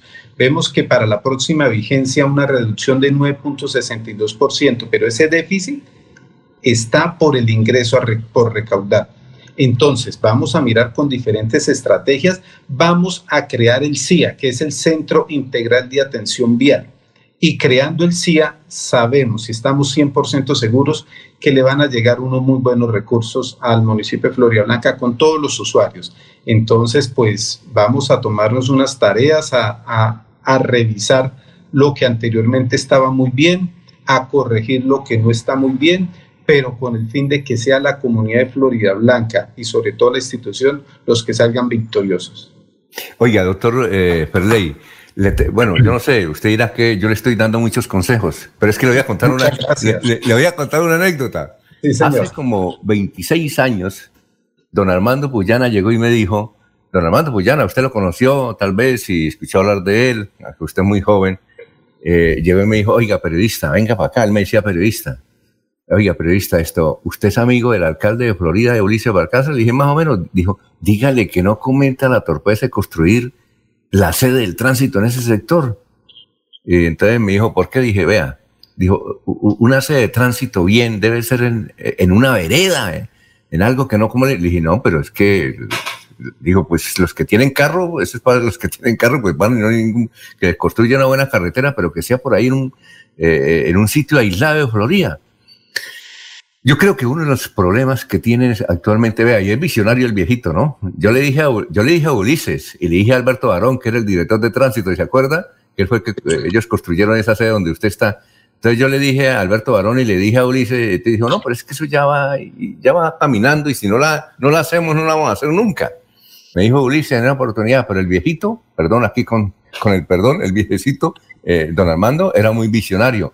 Uno de los problemas que tiene la Dirección de Tránsito de Florida es, los, allá no puede entrar ningún tractomula, un tractomula que tenga como un carro grande, no. ¿Por qué no cambian la sede del tránsito de Florida? Pues qué buen consejo que nos da, apreciado Alfonso Pineda. Pues ahorita el tema que nosotros vemos es el tema meramente presupuestal, pero lo que usted manifiesta y lo que en su momento visionaba el señor Cuyana, sí es que tenemos un problema de tráfico vial importante por nuestros alrededores. Y no solo en la ubicación, las oficinas de tránsito se quedaron pequeñas para la capacidad que hoy estamos manejando. Vemos como todas las oficinas, o sea, no hay un solo espacio ya, porque pues en ese momento la construcción que se hizo no se visionó a unos 40 años mínimamente. Muy bien, a ver, ¿quién más tiene preguntas? Jorge, Jorge, ¿qué quería señor. Sí, Jorge está en Bucaramanga. Jorge, ¿dónde está? ¿En Puerto Wilches, Cartagena, Santa Marta? En zona rural del municipio de Bucaramanga, don Alfonso. ¿Allá se puede? ¿Ese es de Florida? No, señor, aquí en la comuna, en la comuna 3 de Bucaramanga. Pero, pero, pero eso, ah, ya, eso no es de Florida porque por ahí limita Florida también. Ahí pasa el límite, sí, cruzando la vía, en la incarreteable, ya estamos en Florida Blanca. Muy bien. Bueno, en su posada campestre, ¿qué pregunta tiene para el doctor Ferley? Eh, eh, con los buenos días para Ferley González y felicitación por su nombramiento en la Dirección de Tránsito y Transportes de Florida Blanca. El juez 15 administrativo de, de, la ciudad de Bucaramanga eh, impuso eh, una, una, sanción al área metropolitana de Bucaramanga eh, debido a al escaso esfuerzo o trabajo por el control del, por controlar el, el, el fenómeno del, del, transporte informal en la ciudad. Este fenómeno se siente con mayor fuerza en, en Bucaramanga, precisamente, donde es notorio eh, la manera como, como, crece y donde incluso cuando hay una protesta tanto del transporte formal como el transporte informal, eh, siempre Bucaramanga la que colapsa debido a, estas manifestaciones. Si no le van a apuntar a la modernidad en Florida Blanca para el control del transporte y de la movilidad desde, a través de las eh, detenciones electrónicas o fotomultas, como las llaman, ¿cuál va a ser el aporte de, de, de Florida Blanca a esa lucha contra el transporte informal? si no es desde la modernidad y tampoco desde, eh, desde la contratación de, de, personal, porque eh, Florida Blanca eh, tampoco tiene un número eh, considerado de, de, agentes de tránsito, de alférez, controlando el tráfico. Y segundo, me, me, llama la atención en lo que dice con respecto al anuncio que hizo la directora Eva, Eva Plata en su salida al manifestar que que, ella pues sorpresivamente presentó su carta de renuncia cuando ella misma también manifestó eh, a través de medios de comunicación que, que, le tomaba era por sorpresa que a través de un correo electrónico le habían manifestado su remoción del cargo como directora de tránsito de Bucaramanga. Eso significa que su nombramiento actual se debe a un, a un procedimiento técnico o es, por el contrario, un procedimiento, un hecho político. Don Jorge, muchas gracias por su saludo. El primer punto es, es importante aquí resaltar que por eso es que vamos a tener un convenio con la Policía Nacional. Un convenio en el cual nuestros agentes de tránsito, usted lo dijo y tiene muy claras las cifras y la información. Tenemos solamente en Florida Blanca 40 agentes de tránsito, de los, cual, de los cuales 13 están en actividades administrativas porque por algunas situaciones de salud no pueden estar en las calles. Entonces miramos que tenemos solo una planta de 27 agentes de tránsito, de los cuales muchos vienen desde su creación de, la, de esta dependencia. Pero con este convenio con la policía, y llegando a los lugares estratégicos, los cuales conocemos, tenemos conocimiento y con las diferentes resoluciones que tenemos pensado sacar referente a la movilidad en lo que compete y corresponde con el transporte informal, queremos dar esta lucha, esta lucha por minimizar esta situación que de una u otra manera entorpece la movilidad vial en nuestra ciudad. Y en lo segundo, bueno, sin antes no manifestar que con mucha autoridad, con mucha autoridad, vamos también a, a controlar esta situación del transporte informal. Y el segundo punto, eh, con lo que manifestó de la doctora Eva, yo digo que fue una situación técnica, ¿sí? Eh, pues de pronto siento yo que la, sí estoy seguro que la doctora Eva presentó su carta de renuncia, se la aceptaron de pronto por motivos por estar con la familia más tiempo, que es lo que de por sí a una persona lo lleva o lo motiva, sino por alguna otra situación laboral para seguir uno escalando. Pero en esta situación fue una decisión técnica del alcalde. Él tiene, a quien le agradezco, una confianza total en mí, en que vamos a hacer las cosas de la mejor manera, vamos a trabajar y vamos a propender porque el tema de la movilidad en Florida Blanca deje de ser un problema tan fuerte y nos conocemos con el doctor Miguel Moreno desde hace muchos años eh, y sé que él vio mis capacidades, mi historia laboral, digamos, mi experiencia en lo público y por eso hacía también tres meses me había, me había dado la oportunidad de aquí de representar en la parte jurídica y secretaría general de esta entidad. Ya me había empapado del tema, conociendo y pues dio la confianza en mí, a quien le agradezco y vamos a hacer una tarea muy importante, pero mirando desde la parte técnica. Doctor Felein, eh, eh, le vamos a pedir otro favor. De, tantos que le vamos a pedir, yo no se vaya, no se, no se asuste. Es que vamos a ir una pausa. y afortunadamente, sí, tranquilo, Laurencio, vamos a hacer una pausa para las preguntas que tiene Laurencio. Aquí, afortunadamente, este noticiero tiene buenas estrellas. Está con nosotros el doctor Julio Enrique Avellaneda, que usted debe conocer, fue director de tránsito de Bucaramanga. Es decir, no sé si tendrá algún comentario, alguna pregunta, pero vamos, ¿le parece una pausita? Perfecto, sí, señor. Muy bien, son las 6 y 24 y regresamos. Florida Blanca progresa y lo estamos logrando. Logro número 96. Construcción de espacios comunitarios Barrio El Reposo. Con una inversión de 1.200 millones de pesos, el gobierno Unidos Avanzamos ejecuta el proyecto del Parque El Reposo, que se encuentra en un avance del 50% y cuyo beneficio social llegará a 20.000 florideños de la Comuna 4. Porque con obras, el progreso en la ciudad es imparable. Unidos Avanzamos. Alcaldía de Florida Blanca, Gobierno de Logros. Atención. Noticia de última hora. En Paz hace una invitación especial para que cuidemos lo que nos pertenece, el medio ambiente. No arrojes papel, botellas plásticas, tapabocas, toallas higiénicas o cualquier tipo de residuos que obstruyan las tuberías. Haz un manejo consciente de lo que botas y dónde lo botas. Sé parte de la solución y sigamos construyendo calidad de vida juntos. En paz. Gánate una Supermoto Benelli con los números ganadores como Ultrasan. Por cada 500 mil pesos en créditos de Crediaportes, 500 mil pesos en compras de nuestras tiendas hogar, materiales o comultrasan.com. Y por realizar tus aportes o pagos oportunos de los créditos vigentes, recibes números para participar en nuestros sorteos. Entregamos dos combos hogar y una moto Benelli. Como Ultrasan, mejora mi vida. Aplican términos y condiciones. Promoción válida del 1 de septiembre de 2021 al 31 de diciembre del 2021. Autoriza con juegos. Conocer los caminos reales es caminar por uno de los sitios más importantes en la historia de Santander. Es encontrarse con los paisajes más asombrosos del Chicamocha y cruzar el primer puente colgante en la historia de Colombia.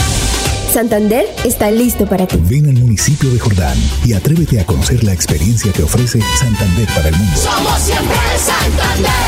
Gobernación de Santander, siempre Santander.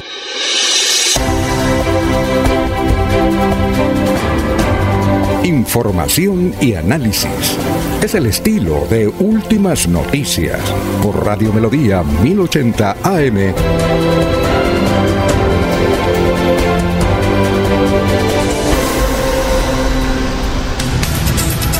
Bueno, doctor Ferley, eh, seguimos con usted. Doctor Ferley, ¿nos escucha? Sí, perfecto. Antes de la pregunta de Laurencio, doctor Ferley, vamos a ver si está ahí. Sí, claro. Sí nos escucha, ¿no, doctor Ferley? Totalmente, sí, señor. Eh, antes de ir con Laurencio, le voy a pedir un favor. Eh, allá trabaja Martín, Martín Parra, por favor. No, ¿me, escucha? Sí, muy bien. allá trabaja Martín Parra, por favor, no lo vaya a votar porque si no, si usted lo vota, se viene a trabajar con nosotros y no nos deja hablar. Él es buena persona, no hace nada, pero es buena persona, no hace nada, pero por favor, ese es un favor que le pedimos que no lo vaya a votar, que lo deje ahí, porque no se viene a trabajar aquí con nosotros y no nos deja hablar. A ver, Laurencio, siga.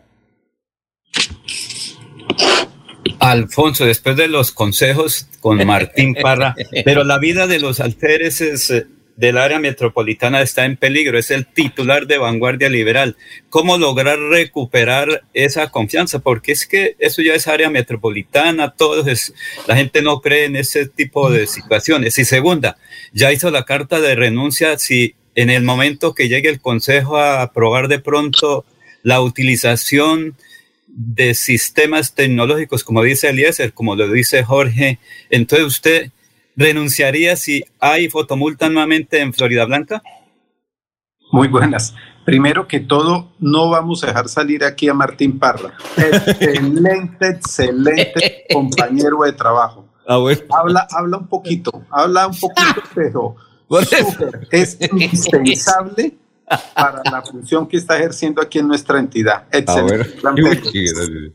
Bueno. Eh, claro, o sea, en lo que tiene que ver, y gracias por el dato del titular que sacó hoy de la noticia Vanguardia Liberal, precisamente hablé el día de antier, el sábado, con el doctor Ricardo, el secretario de Tránsito de Piedecuesta, con quien vamos a reunirnos en esta semana para poder reunirnos todos los cuatro secretarios o directores de tránsito del área metropolitana y mirar qué alternativas o qué medidas podemos tomar en conjunto para, mi, para poder proteger, digámoslo así, a nuestros agentes de tránsito. Lo comentaba anteriormente, nosotros queremos recuperar que esa autoridad que tienen ellos, que por siempre han tenido ellos. ¿Y cómo? Una de las opciones que vemos ahorita es, lo repito, el convenio con la Policía Nacional. Entonces, donde estén los diferentes agentes de la Policía Nacional y los diferentes agentes de tránsito haciendo los, esos operativos. Eh, y perdón, y en lo referente, el que toma la decisión, digamos, que de si hay fotomultas o no, el consejo directivo encabezado por el señor alcalde, teniendo 100% de certeza y de seguridad que el señor alcalde en ningún momento va a presentar ningún contrato o ninguna alternativa jurídica para que se reactiven o se den unos fotomultas. Estoy 100% seguro, pero si en algún momento, en algún momento llegan a presentar eso, pero estoy 100% seguro que en esta administración el doctor Miguel Moreno no lo va a hacer. Obviamente Ferley González le dice siempre no a los al contrato de fotomultas. Doctor Julio Enrique Vallaneda, ¿tiene usted que fue director de tránsito de Bucaramanga, ¿tiene algún comentario, algún, alguna pregunta para el doctor Ferley? Alfonso, eh, saludar al doctor Ferley, desearle éxitos en, en su misión conozco las complejidades del cargo, las dificultades por las que eh, la naturaleza de las funciones a veces lo, lo, coloca uno como funcionario, pero desde luego de su capacidad, de su inteligencia y sobre todo abierto en el gran ánimo y el entusiasmo por hacer una, una buena gestión, por manera que le, le reiteramos nuestros deseos de que su gestión sea exitosa. Tal vez la única inquietud, Alfonso, es que si eh, la dirección de tránsito de Florida Blanca es como ha acontecido en los últimos años, requisito previo e indispensable para ser alcalde de Florida Blanca. Alfonso, qué pena, es que tengo unas llamadas por otro medio de comunicación. Yo sé, yo sé, y le agradezco mucho. Yo sé que muchos periodistas están tras de usted y gracias por estar con nosotros. Eh, muchas gracias. Dios los bendiga y de verdad, gracias y gracias por esta oportunidad. Muy bien, doctor Ferley, muy amable. Adiós. Adiós. Eh, bueno, gracias. Muchas gracias. Bueno, la mejor pregunta fue la, la suya, doctor Julio. Pero, no le conocía esas habilidades uribistas al doctor Ferley. La siguiente ¿no? no, no, pero eh, además es que había varios medios. Está el canal Pro. Seguramente, seguramente. no, no, por eso. es que, es que. El principio de la buena fe, sin duda. Nos habían dicho que eran cinco minutos, vea, y llevamos con él casi media hora. Ya, yo entiendo a los periodistas que están bravos, que por aquí me están regañando. Hombre, mire, sea consciente. Eh, no, es solamente Radio Melodía y, perdonen ellos. bueno. Eh, Alfonso, un dato, un dato que se nos pasó por alto con el director de tránsito de Florida Blanca es que Ferley González viene de ser el secretario general de la misma entidad. Por lo tanto, ahí hay una vacante pendiente y donde hay que estar pendiente de quién llega a ocuparla. Me imagino que de parte de Radio Melodía, pues el recomendado será Martín, pero... No, pero él no es abogado. Noticia importante. No, Martín, pero, pero ahí la buena noticia es que no lo va a, no lo, es decir, no lo vamos a tener acá. ¿Sí me entiende? Esa es la buena, esa es la buena noticia. Pero es una noticia a la que hay que estar muy pendiente. ¿Quién será el nuevo secretario general de la Dirección de Tránsito de Florida Blanca? Pero no, Martín, ¿será Martín? No, Martín sirve como para, para un pastor evangélico.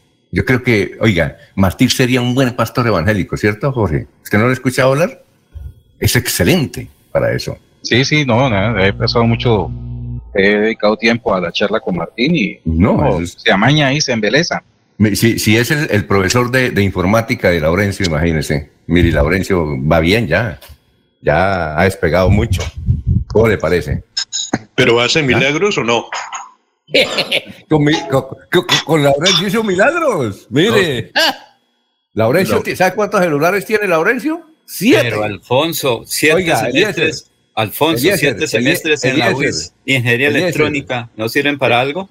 Oiga, Eliezer tiene siete celulares, Laurencio. Mejores que el de nuestro, de la alta gama. Pregúntale, ¿verdad? No, es, mentira. Pero siete semestres de ingeniería electrónica. ¿Ah? Para algo sirve. Martín comenzó, Martín comenzó a enseñarle electrónica a Laurencio y ya toca tiple. bueno, vamos, vamos a una pausa.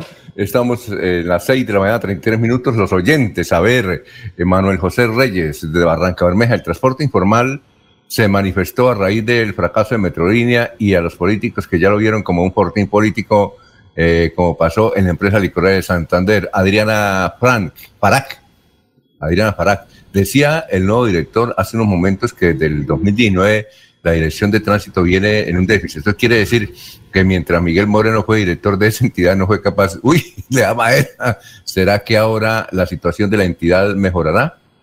Bien, eh, Claudia Niño Díaz, Dios lo ilumine y guíe, doctor Ferley. Eh, Gustavo Pinilla Gómez, un proyecto sobre fotomultas solo puede presentar el alcalde, no lo puede hacer un concejal. Eh, Víctor dice, llegó a la administración de Floria Blanca un hombre de una calidad humana impresionante, el doctor Perley, igualmente que su padre, que fue un gran dirigente. ¿Quién es el papá de Perley, Laurencio? Guillermo, que fue concejal liberal. Ah, esos son liberales. Sí, sí, sí, sí. Bandera L, bandera roja.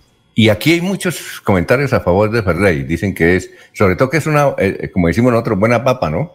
No, es una persona preparada, en eso no hay discusión. Ni, eh, él tiene todos los elementos uh, profesionales para cumplir esa gran labor. Conoce bien la entidad. Sí, muy bien. Son las 6 y 35, vamos a una pausa y regresamos.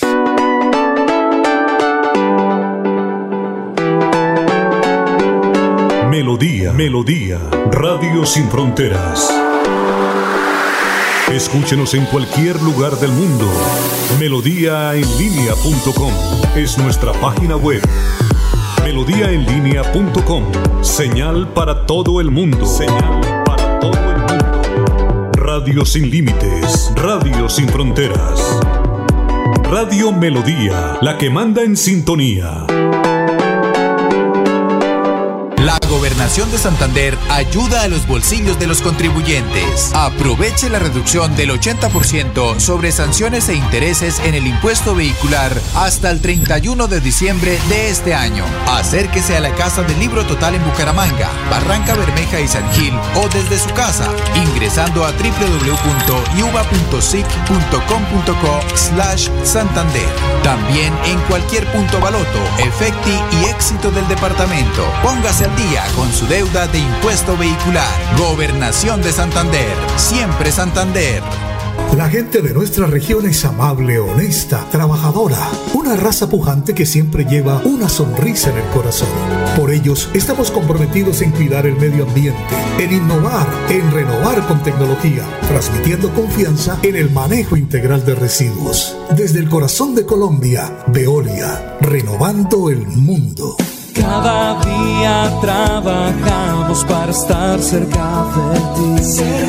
Te brindamos soluciones para un mejor vivir. En Cajas Cajasal somos familia, desarrollo y bienestar. Cada día más cerca para llegar más lejos. Con Cajasal. Vigilado Super Subsidio. Radio es vida. La radio es optimismo y esperanza. La radio fue primero. La radio fue ayer, es hoy y será mañana. La radio, tu compañía de siempre. Somos la radio, somos la radio. Y hoy como siempre, entramos en tu casa porque somos parte de tu familia en esta lucha por la vida. Con Radio Melodía y últimas noticias, quédate en casa.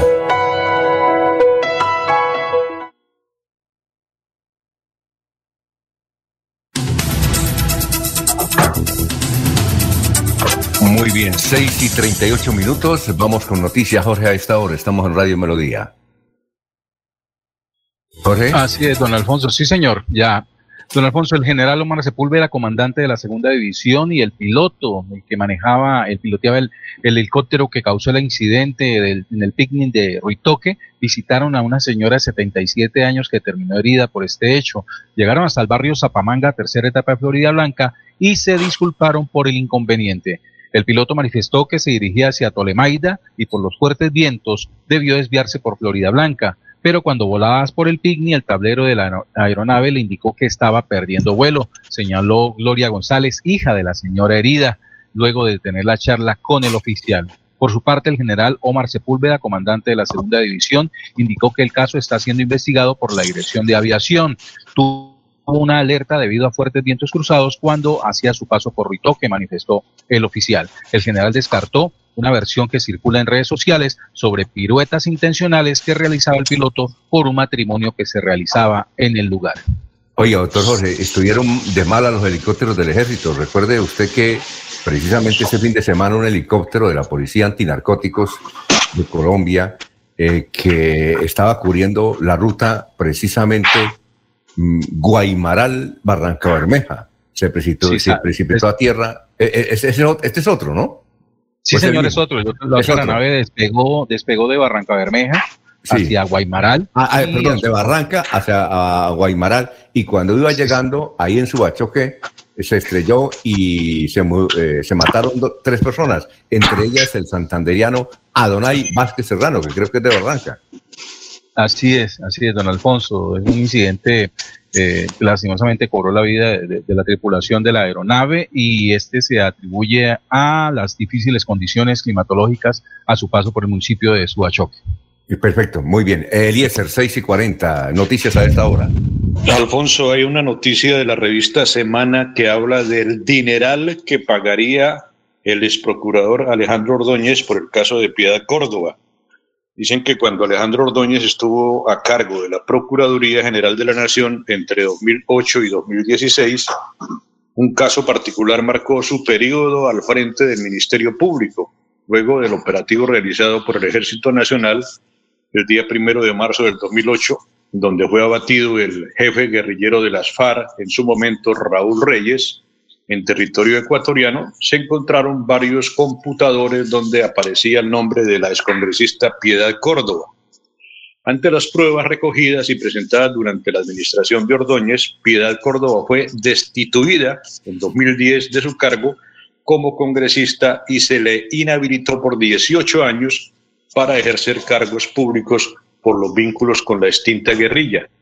Seis años después, el Consejo de Estado declaró nulos los fallos de la Procuraduría y le pidió al mismo ente resarcir económicamente a Piedad Córdoba con los salarios y prestaciones sociales que dejó de recibir desde su destitución. Entonces han condenado o dicen que eh, se pide condenar, mejor, al demandado a pagar a favor de la Procuraduría General 1.674 millones 864 mil pesos con la respectiva indexación e intereses, suma que fue reconocida y pagada por la entidad a la señora Piedad Esneda Córdoba Ruiz por concepto de los salarios que dejó de percibir entre el 3 de noviembre del 2011 y el 19 de julio del 2014. Yo quisiera pedir el concepto al doctor Avellaneda a ver si me explica un poco este tema. ¿Le pagaron, le van a pagar o eh, tiene que sacar del bolsillo esta plata el doctor Ordóñez o esto es simplemente una información que podría causar ese, ese, ese pago por parte de Ordóñez? El, Eliezer, pero, pero, pero ya le pagaron a, a Piedad, el Estado ya le pagó, ¿verdad? Pues cree, no sé, de acuerdo a lo que yo alcanzo a leer, por eso es que quiero que el doctor Avellaneda de pronto nos ayude a, a, a dar luces, si ya le pagaron a ella o ya la plata entró a, a los fondos de alguna entidad que tiene que entregarle el dinero a Piedad Córdoba. Doctor Julio. Doctor Julio. ¿No está el doctor Julio? Ah, bueno, vamos, a, vamos, a, ver si el doctor Julio eh, regresa porque es interesante esa noticia. Es que entiendo, eh, Eliezer, que hace como un año le pagaron esa plata a Piedad Córdoba, que fueron 1.600 millones de pesos, y que por ese motivo es que el hijo eh, no se presentó más y de... La... Sí, doctor Julio, ¿nos está escuchando? Sí, Alfonso se perdió por un segundo la Sí, se ah, pero, pero, ente, pero, ¿entendió la, la, pregunta de Eliezer? Sí, sí, desde luego que la, la, la Sí. No, lo que se trata ahí, Alfonso, es que la Procuraduría, en tanto le eh, fue condenada a resarcir los perjuicios causados a la eh, senadora Piedad Córdoba, suma que entiende ya se le canceló, eh, está en la obligación de iniciar la acción de repetición contra el eh, es decir, contra eh, la circunstancia por la cual se a la Procuraduría. ¿Me está oyendo, Alfonso? Sí, sí, se, se está sí, sí, entrecortando. Pero eh, eh, entonces es una acción de repetición del Estado a el procurador, al ex procurador, ¿verdad? Doctor Julio. Se nos fue otra vez la, la comunicación. Sí, entonces, ahora, entendemos el, que eh, el doctor. El que debe devolver el dinero ahora es Ordóñez, parece Or, de acuerdo Or, a eso. Ordóñez. Aló, aló, aló. Sí, doctor sí. Julio, siga. Siga, doctor Julio. Mira, eh, le decía Alfonso que lo que acontece ahora, una vez que la Procuraduría le ha cancelado a la Ciudad de Córdoba el valor de la indemnización que fue dispuesta por el Consejo de Estado, la entidad debe promover contra el exprocurador eh, Ordóñez eh, la acción de repetición para que él le cancele a la Procuraduría el valor que a su vez ella le canceló a la Sabra Piedad de Córdoba. Es decir, eh, se entiende que como causante del acto. Bueno, eh, sí, entonces y, y, y, se, se, está interrumpiendo, doctor Julio. Doctor Julio, se está interrumpiendo, pero hay que indicar lo siguiente. Eh, el doctor eh, Alejandro yo creo que no tiene muchos bienes me parece que él es accionista de la empresa Galletas La Aurora. Entiendo, entiendo que él es accionista, pero no sabemos si le alcanza. Y, él vivía de arriendo aquí en Bucaramanga. Eh, él no tenía eh, propiedad de él, él vivía de arriendo. Le voy a decir quién era el que, el que le arrendaba el apartamento, Carlos Plata Castilla. Sí, una vez fui a visitarlo aquí a Bucaramanga y me dijo, este apartamento no es mío. Yo le dije, departamento bonito ahí en San Pío. Dijo, este no es mío, este es de Carlos Plata Castillo y yo le, yo le pago arriendo. Dijo, me cobra mucho arriendo, pero se lo pago. Entonces, entiendo que el bienes eh, materiales poco tiene. ¿El sueldo? El sueldo, ¿no es cierto, doctor Julio? Pues no conozco la realidad patrimonial de, del doctor Ordóñez Maldonado, siempre lo conocí como un hombre de vida muy modesto, muy austera. Eh, pues desde luego todos sabemos que por eh, razones de familia está vinculado a, a la empresa Galletas eh, La Aurora, que es una de las empresas tradicionales de, de la ciudad. Eh, pero de ahí en adelante no conozco más, Alfonso, no, no, no sé cuál sea su condición realmente económica o patrimonial. La pensión no se la pueden embargar, ¿cierto? Doctor Julio. Sí, es que no sé si me están oyendo o no. Sí, sí, lo escuchamos. Pero doctor, la pensión no se la pueden embargar. Aló. Aló, aló. ¿Doctor Julio? Eh, bueno, no, inembargable en principio. Ah, bueno, en, este sí, momento, en, este momento, de estar eh, percibiendo el sueldo que como eh, funcionario del Estado colombiano ante la Organización de Estados Americanos asignado, ¿no? supongo que debe estar percibiendo ese monumento. Sí, y, y sale de, de, de, de, ese ingreso y entra a la pensión, que es lo, lo lógico, ¿no? Sí, sí, es lo normal, ¿no? Sí, sí, sí. Ah, bueno, eh, la, Laurencio, vamos a una pausa y luego vamos con el invitado de Laurencio. Son las 6 y 47, estamos en Radio Melodía. Curso extensivo presencial. Prepárate para la prueba de ingreso presencial del 28 de noviembre al 6 de marzo del 2022. Domingos desde las 8 de la mañana a las 12 y 30 del mediodía. Curso extensivo presencial. Inscríbate al teléfono celular 316-521-4352. Lo repetimos, celular 316-521-4352. O a los fijos 657-4797 o 647-4675. Invita el grupo educativo Elmer Visitar Panachi es volar sobre las montañas del segundo cañón más profundo del mundo. Es entretenerse y disfrutar de una gran variedad de atractivos en uno de los parques temáticos más importantes de la región y aprender de la historia y la cultura del pueblo más berraco de Colombia. Ven al Parque Nacional de Chicamocha y atrévete a conocer la experiencia que ofrece Santander para el mundo. Somos siempre Santander. Gobernación de Santander, siempre Santander. Bienvenidos a su concurso. Si lo tiro, me lo tiro. Un concurso diseñado para usted que arroja todo tipo de residuos en el sistema de alcantarillado. El medio ambiente no es un juego. El buen uso del sistema de alcantarillado es fundamental para su cuidado. No arroje restos de papel, botellas plásticas, tapabocas, toallas higiénicas, tampones, desperdicios y todo tipo de elementos que taponan las tuberías. Tú puedes formar parte del equipo En Paz y proteger el medio ambiente. En Paz, construimos calidad de vida. Hola, soy José y este es mi primer trago. Hola, soy José y este es mi primer cigarrillo. Soy el mismo José, pero ahora soy consumidor de cocaína y marihuana. Que no te suceda lo de José. Previene a tiempo, toma buenas decisiones, rodéate de gente que te cuide y ame. Aún estás a tiempo. Más mente, más prevención. Esta es una campaña de la Secretaría de Salud y la Gobernación de Santander.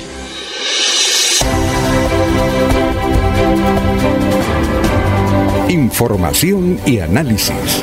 Es el estilo de Últimas Noticias por Radio Melodía 1080 AM.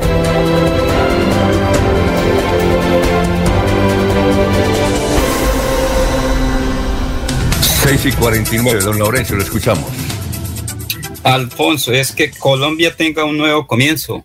David Barguil fue la propuesta que presentó aquí en Bucaramanga el aspirante presidencial del Partido Conservador, donde también se tomaron varias decisiones importantes en la colectividad azul. José Alfredo Marín Lozano, que será candidato a la, al Senado por el Partido Conservador en representación de Santander.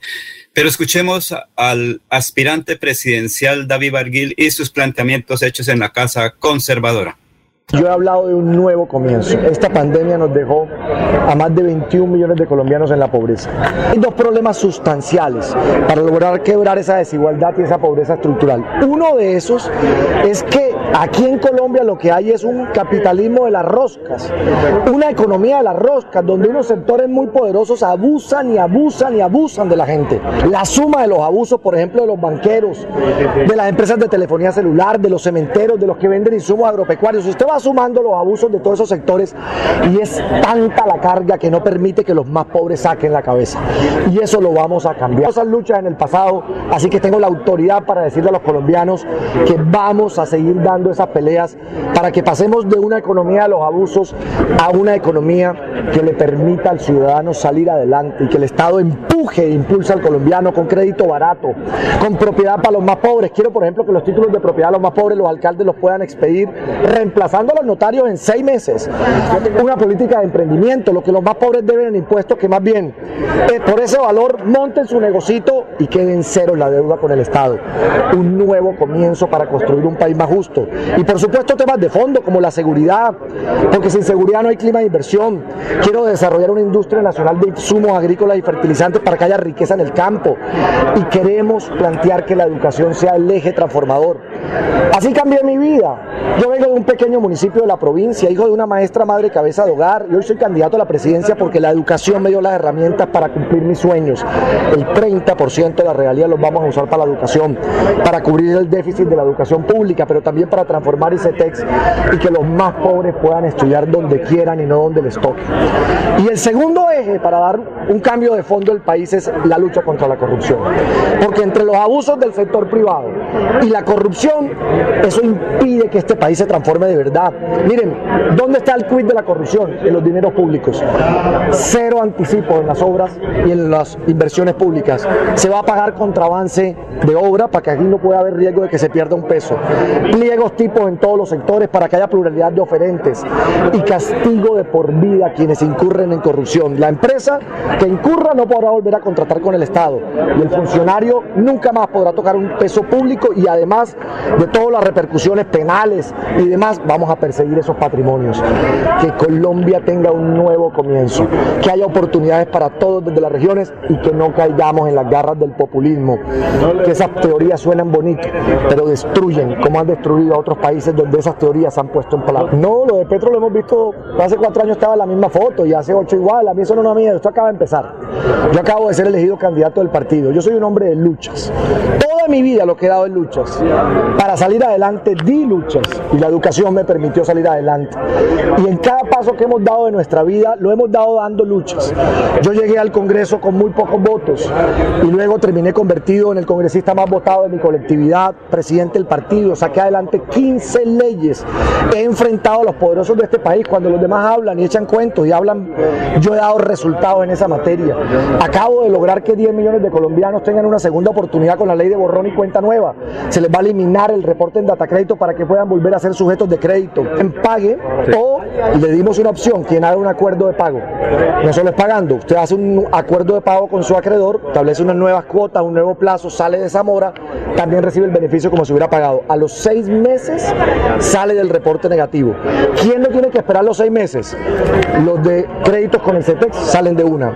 Jóvenes y mujeres con crédito agropecuario salen de una. Y víctimas del conflicto armado salen de una. A la fecha ya van 3 millones y medio de colombianos que han salido del reporte y calculamos que serán 10 millones de colombianos porque dimos plazos de un año para cogerse la amnistía. miren, yo no, yo, ninguna discusión. Yo creo que aquí tenemos que concentrar esfuerzos. Aquí solo hay un enemigo. 21 millones de pobres que nos deja esta pandemia. Eso es una tragedia. Muy bien, son las 6 y 54. Más adelante le voy a preguntar a usted, Laurencio, ¿cómo le fue? ¿Usted acompañado durante todo el día a David Barguil o solamente para la entrevista? Laurencio. Alfonso, sí, no, es que fue una rueda de prensa ahí donde eh, Por eso, le preguntó varios temas al candidato, pero después fue un almuerzo con los aspirantes a la Cámara, donde también estuvo José Alfredo Marín Lozano, eh, Luis Eduardo, el doctor eh, Héctor Guillermo Mantilla Rueda, eh, Isnardo Jaime, don Rafael Serrano Prada, creo que Sergio, Sergio Rafael Serrano Prada, y los dirigentes conservadores, eso ya fue un almuerzo privado con el aspirante presidencial.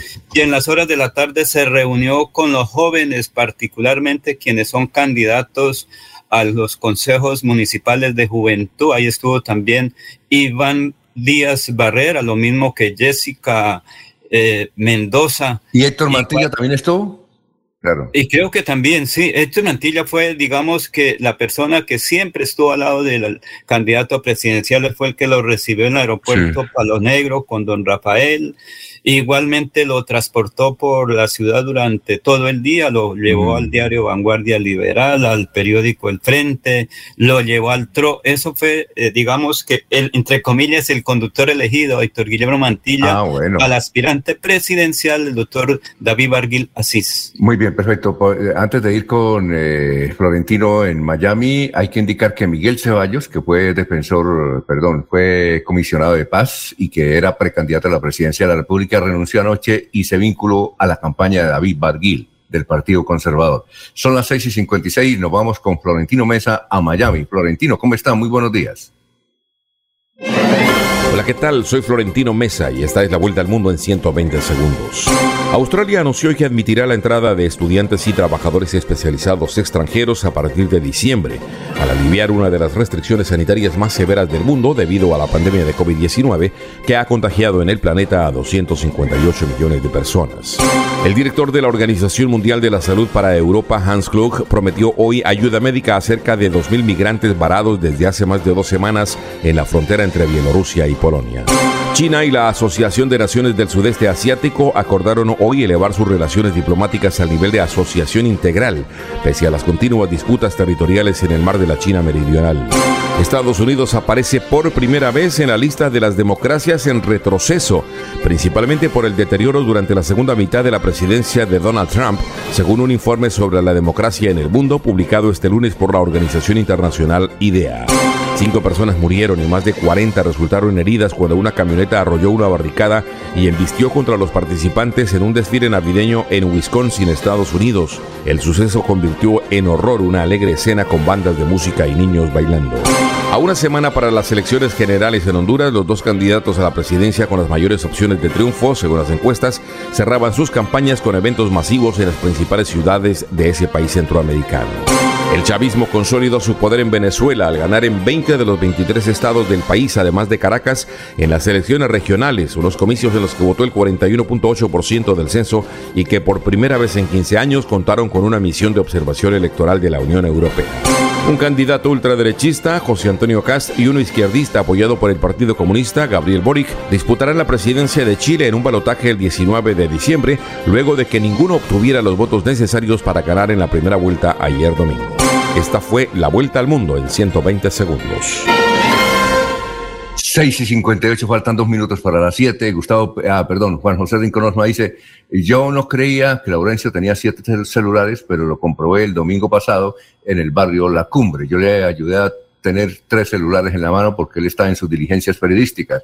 Eh, James Villamizar Ayala, total respaldo a nuestro director Ferley Guillermo Ortiz. Laores Campreste, inscríbate. Nuevamente el error al grabar las pautas publicitarias. Primero fue una universidad y ahora otra entidad educativa. ¿Qué opina Enrique Ordóñez? Ah, bueno, eh, ya alguien se nos había comentado. Entonces, en vez de inscríbate, eh, hay que colocarle, te puedes inscribir y listo, se acabó el problema.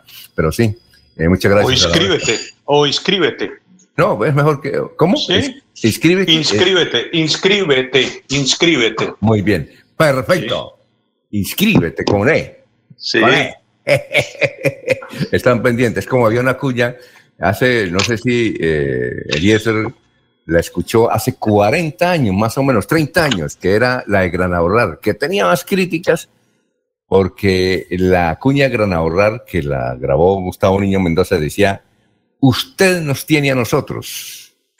Entonces eh, había muchas críticas que no se podía, que eh, ese de usted nos tiene a nosotros era redundante, que bastaba decir usted nos tiene, pero sobraba a nosotros.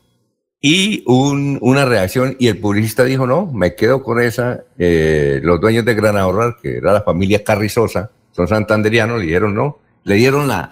¿Se, ¿se acuerda usted, Eliezer, de esa, de esa cuña de Gran Ahorrar? Usted nos tiene. Sí, señor. Sí, señor, sí, señor. Pero sin embargo, el publicista dijo, no, eh, se mantiene. Usted nos tiene a nosotros, por cuestiones de mercadeo, ¿no? Pero sí, Sí. que era una redundancia. Usted, que cuando usted dice, usted nos tiene a nosotros, hay redundancia. Pero bueno, esta también tiene errores, entonces hay que, hay que colocarle escríbete, Eliezer. Bueno, vamos a una pausa eh, y regresamos. Son las 7 de la mañana. Está informando Radio Melodía.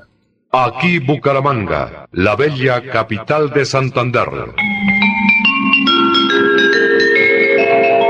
Transmite Radio Melodía, Estación Colombiana, HJMH, 1080 kilociclos, 10.000 vatios de potencia en antena, para todo el oriente colombiano.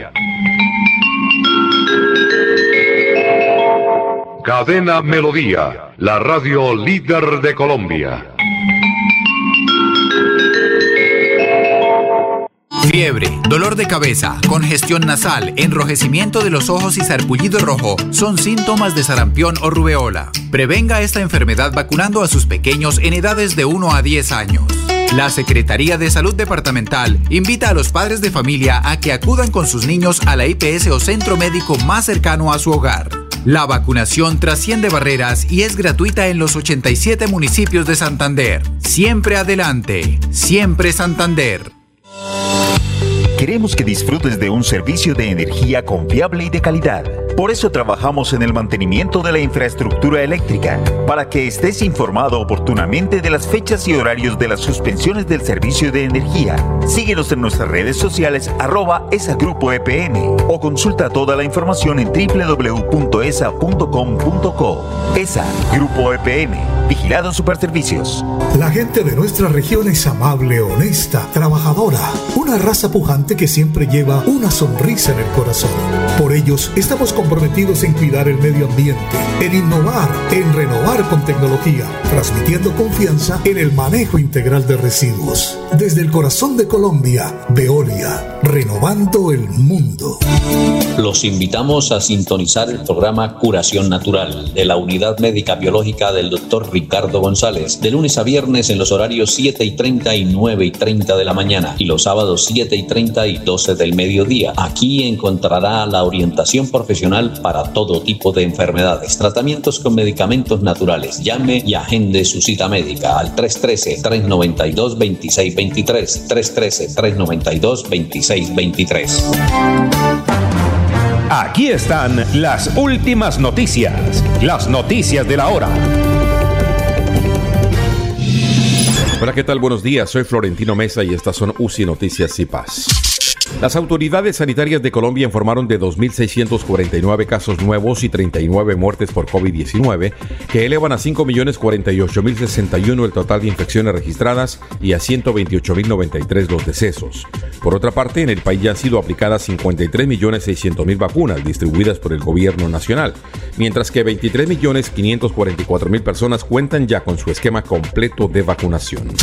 Los gobiernos de Colombia y Ecuador acordaron la reapertura de su frontera terrestre a partir del primero de diciembre con el fin de impulsar la actividad comercial y los lazos bilaterales, tras un cierre de año y medio por la pandemia de la COVID-19. En una visita a Quito, el presidente Iván Duque ofreció a Ecuador asesoría en la lucha contra el narcotráfico y terrorismo, en momentos en que esa nación afronta una criminalidad a causa de las drogas. La frontera común de 586 kilómetros permanecía cerrada al paso de individuos desde mediados de marzo de 2020. Escuche con mucha atención. ¿Sabía usted que los grandes millonarios de la actualidad forjaron su fortuna en las bolsas de valores del mundo? ¿Sabía que usted también puede lograr una gran riqueza invirtiendo en Wall Street y que no se necesita ser un experto financista para hacerlo? ¿Sabía que usted puede invertir en Wall Street desde Colombia y que no necesita mucho dinero? Todo lo que necesita es aprender. Sí, aún con poca formación académica y sin demasiado dinero, muchas personas han logrado obtener grandes fortunas invirtiendo en las bolsas de valores internacionales. Es hora de que usted haga suyas estas oportunidades. Participe en nuestro seminario gratuito. Llame al 311-869-4201, 311-869-4201 y comience su camino a la riqueza. 311-869-4201. El experto financista estadounidense Frank Niss le enseñará el camino que usted siempre ha buscado hacia la riqueza y la prosperidad. Informes 311-869-4201. Con el respaldo de Usino Noticias.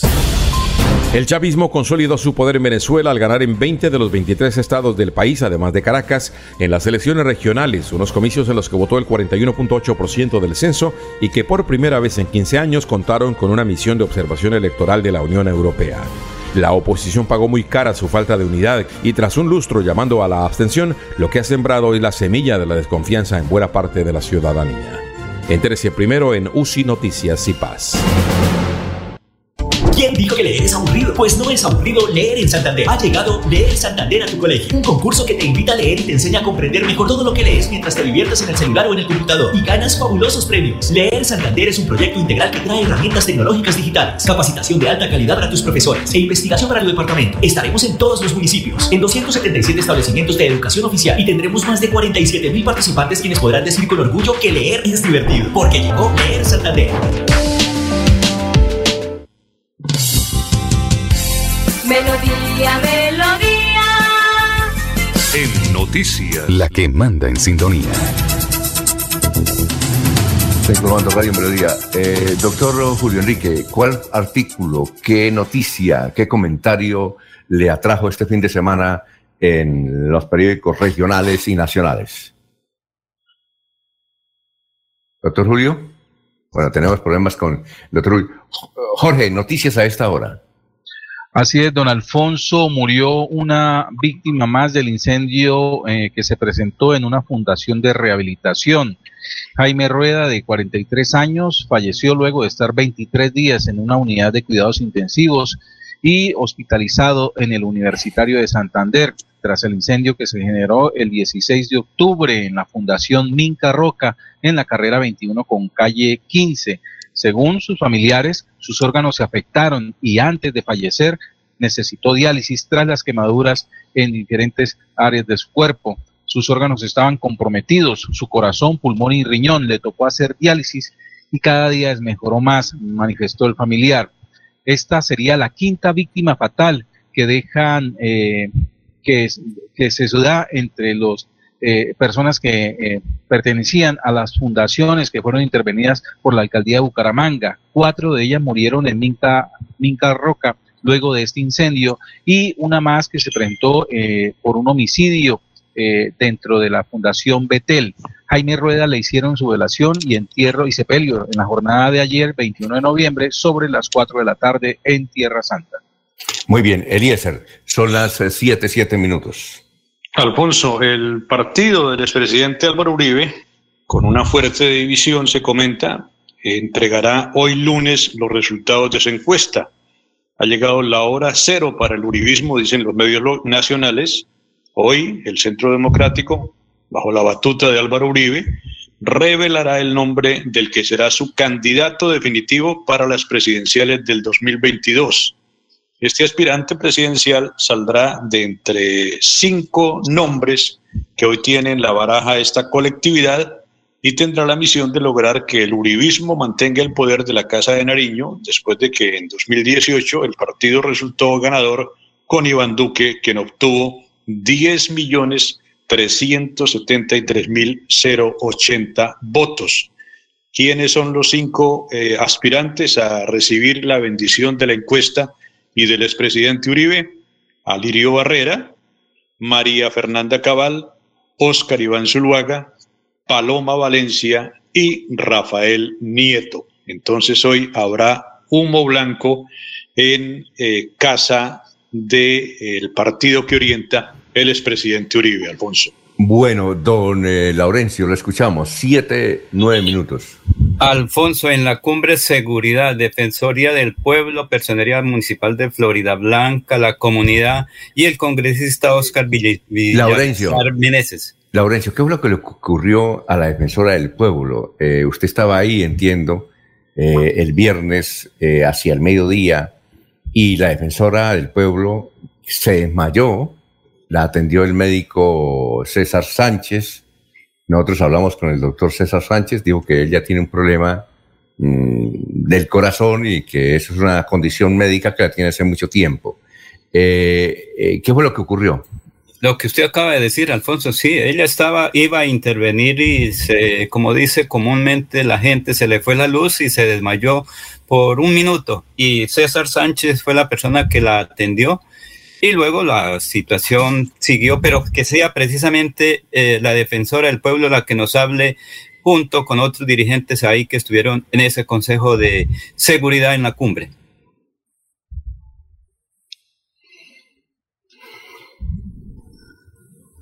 Vamos a ver si es posible. ¿Aló?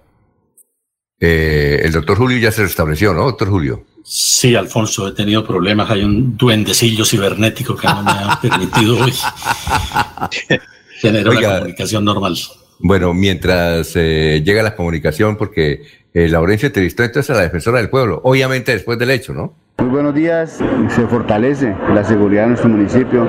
Eh, darle las gracias al Ejército Nacional, a, la Policía Nacional por, hacer presencia, a nuestro representante Oscar Villamizar, los frentes de seguridad, las cámaras.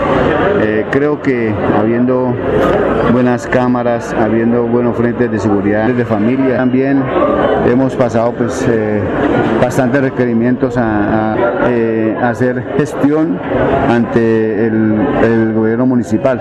El proyecto, mira a ver cómo podemos fortalecer estos frentes de seguridad. Hay unas frentes de seguridad que se han robado el cable. Eh, carecen de muchos problemas estos frentes de seguridad, entonces sea muy importante un proyecto para fortalecer estos frentes de La Defensoría hace las recomendaciones que ha venido haciendo en el transcurso del año de hacer un análisis estructural de las causas de esta problemática de seguridad que está asociada en parte al consumo de sustancias psicoactivas y pues al tráfico de las mismas. El llamado que se hace entonces es a que las autoridades ahonden, profundicen en cuáles son las causas reales, estructurales de esta problemática, más allá de ir solamente a la consecuencia que es la Bueno, muchas inquietudes. Inquietudes porque primero la alcaldía no hizo presencia, la administración municipal no nos acompañó desafortunadamente y pues eh, era parte importante y fundamental de, ese, de este foro de seguridad, el que hicimos en la. Hay que trabajar más en pro de los jóvenes, de los niños, para que no se contagien, nos contaminen con, el- con esos temas de los estupefacientes. Eh, Florida Blanca es un municipio complejo por la cantidad de asentamientos y invasiones que tiene, la cantidad de migrantes que estamos recibiendo de nuestro eh, país hermano venezolano. Pacho Balbuena, ¿qué quedó de ese encuentro en la cumbre de seguridad? Bueno, conclusiones muy importantes, Laurencio. La comunidad planteó diferentes problemas. Ahora esperemos que esas conclusiones lleguen a quien tienen que llegar y se tomen los, corre- los correctivos necesarios. Hubo un gran ausente que fue Migración Colombia, que en este momento nos puede ayudar bastante en la situación que estamos viviendo. Doctor Oscar Villamizar Méndez, ¿qué quedó de este foro de seguridad en Florida Blanca en el barrio La Cumbre? Quedan unas denuncias bien importantes, eh, el ejército haciendo una presencia importante. Recuerde usted que hace unos días en Melodía decíamos la importancia de militarizar la cumbre, que era una de las cosas que había solicitado la comunidad. Hoy tenemos la buena noticia que están haciendo presencia y que adicionalmente van a aumentar esa presencia en algunos sectores eh, difíciles de aquí del barrio de la cumbre. Denuncias en materia de microtráfico que se las daremos a conocer a la fiscalía. ¿Qué inquietud presentó la comunidad? Presencia de microtráfico en algunos sectores, más relacionados también con la administración municipal, y es cómo reforzamos esos frentes de seguridad, cómo les ayudamos a ellos a adquirir esas cámaras de seguridad que ellos mismos con bazares, con esfuerzos están sacando adelante, que nosotros queremos también hacernos partícipes, ya como persona natural, como congresista queremos hacernos partícipes en ayudar a fortalecer esos frentes de seguridad y a exigirle también a las administraciones municipales y departamental que de nada nos sirve poner cámaras en esos grandes escenarios que ellos hablan de los proyectos de cámaras de seguridad si no invierten plata en el mantenimiento de las mismas. Vamos para Piedecuesta antes del 13 de diciembre, después entendemos que empieza una campaña electoral porque ya todos arrancarán inscritos y después del 13 de marzo, pasada la campaña, seguiremos con estos foros en todo el de los problemas. Pero le cuento una cosa muy importante. Cuando usted una, una institución como la policía y el ejército andan dispuesta a dar resultados, cuando ve a una Fiscalía General de la Nación trabajando como lo está haciendo de la mano de la comunidad, le da alegría porque los resultados se ven. Entonces yo creo que este es el mejor trabajo de campo que, pueden, que podemos hacer todos los que hacemos parte de la institucionalidad para decirle al país, al departamento y al sector de la cumbre que aquí estamos, que existimos y que queremos seguir ayudando. Oscar Villamizar Méndez, muy amable por estar aquí en Radio Melodía. A ustedes, Laurencio, muchas gracias por la invitación. Son las 7 de la mañana, 15 minutos, 7 y 15. Eh, a ver qué nos dice James Villamizar Ayala. El convenio con la Policía Nacional fortalecerá los controles de los agentes de tránsito y les permitirá ejercer más su, labor. Juan de Dios Ortiz nos escribe desde eh, San Andrés, eh, García Rovira, aquí escuchándolo todos los días. Victoria dice nuevamente desde Argentina, delicioso su información. Quiero conocer a Colombia. Bueno, Victoria está invitada. Germán, desde el barrio La Victoria. Eh, ¿Cuándo será que la policía hace una inspección, sobre todo los eh, viernes por la tarde, porque hay delincuentes y muchos borrachos? Eh, Yolanda, ¿está prohibida la pólvora en Bucaramanga, sí o no? Sí está prohibida. Ah, eh, Cada rato se están utilizando pólvora aquí en mi barrio Campo Hermoso. Vamos a una pausa y regresamos. Son las 7:16. Florida Blanca progresa y lo estamos logrando. Logro número 105, Parque Infantil y Gimnasio al Aire Libre, Barrio El Carmen. Luego de 20 años de espera, el alcalde Miguel Moreno hizo realidad el sueño de la comunidad del Carmen de tener espacios seguros para compartir en familia. Una inversión de 215 millones de pesos para el beneficio de más de 7 mil personas. Porque con obras, el progreso en la ciudad es imparable. Unidos avanzamos. Alcaldía de Florida Blanca, Gobierno de Logros. Conocer el Santísimo es visitar uno de los sitios turísticos más importantes de toda el área metropolitana en Florida Blanca. Es disfrutar y contemplar de una increíble puesta del sol a 40 metros de altura, en el punto más alto del gigante de Santander. Santander está listo para ti. Ven al Cerro del Santísimo y atrévete a conocer la experiencia que ofrece Santander para el mundo. Somos siempre Santander. Gobernación de Santander, siempre Santander. Proyectados en el futuro y el bienestar de nuestra gente. Trabajamos todos los días en, paz, cuidando el medio ambiente. En paz, en paz, somos en paz. Trabajamos para que en tu casa un ambiente limpio y sano puedas disfrutar. En paz, en paz, somos en paz. Construimos calidad de vida. En paz. Hay más noticias. Muchas noticias, muchas noticias en Melodía 1080 AM. Enrique Ordóñez Montañés está en Últimas Noticias de Radio Melodía 1080 AM. Profesor Enrique Ordóñez, a las 7.17, Alejandro Pinzón dice, en todos los medios de comunicación circuló la noticia que en la Escuela de Policía de Tuluá, en un acto educativo, los policías disfrazados de soldados nazis usaron símbolos que representaban a Adolfo Hitler. ¿Es correcto, profesor Ordóñez, llamar disfraz a un uniforme de soldado o de policía? Y tenga usted muy buenos días. Muy buenos días, Alfonso y oyente de Últimas Noticias. Don Alejandro, tiene usted razón. El uniforme de policía o de soldado no es disfraz. El disfraz es algo diferente. Entonces, eh, está usted correcto en su apreciación. Porque disfraz es la, la caracterización de una persona que se tapa su rostro con una careta o que utiliza una peluca, que utiliza lentes oscuros y en otros casos pues se pinta la cara para mostrar una identidad diferente. Yo no soy, no soy yo, sino soy otro. Esa es, ese es un disfraz. Pero los uniformes de policía no son disfraces, tampoco los de soldados, ni tampoco son uniformes los trajes de campesino. Muchas veces en los colegios, cuando hay el Día de los Niños, las profesoras les dicen a los niños, eh, mañana vienen disfrazados de campesinos, disfrazados de campesinos. No, el traje de campesino es un traje típico colombiano, no es ningún disfraz. Igualmente, en, en, muchas oportunidades aparece en la prensa que unos sujetos disfrazados de policías atracaron. No, disfrazados no, ese es un uniforme, no es un disfraz. Entonces eh, hay una equivocación ahí cuando se dice que los soldados o los policías se disfrazaron de soldados nazis. Nunca se disfrazaron, se vistieron de policías nazis o de soldados nazis, pero no se disfrazaron. No hay que establecer diferencia entre disfraz y uniforme, Alfonso. 19. Silvestre Parra escuchó al profesor Ordóñez hablar de licorerías, pollerías, panaderías y vinaterías. ¿Por qué entonces los negocios donde venden embutidos y salchichas, profesor, se llaman salsamentarias, profesor? Le pregunta Silvestre Parra.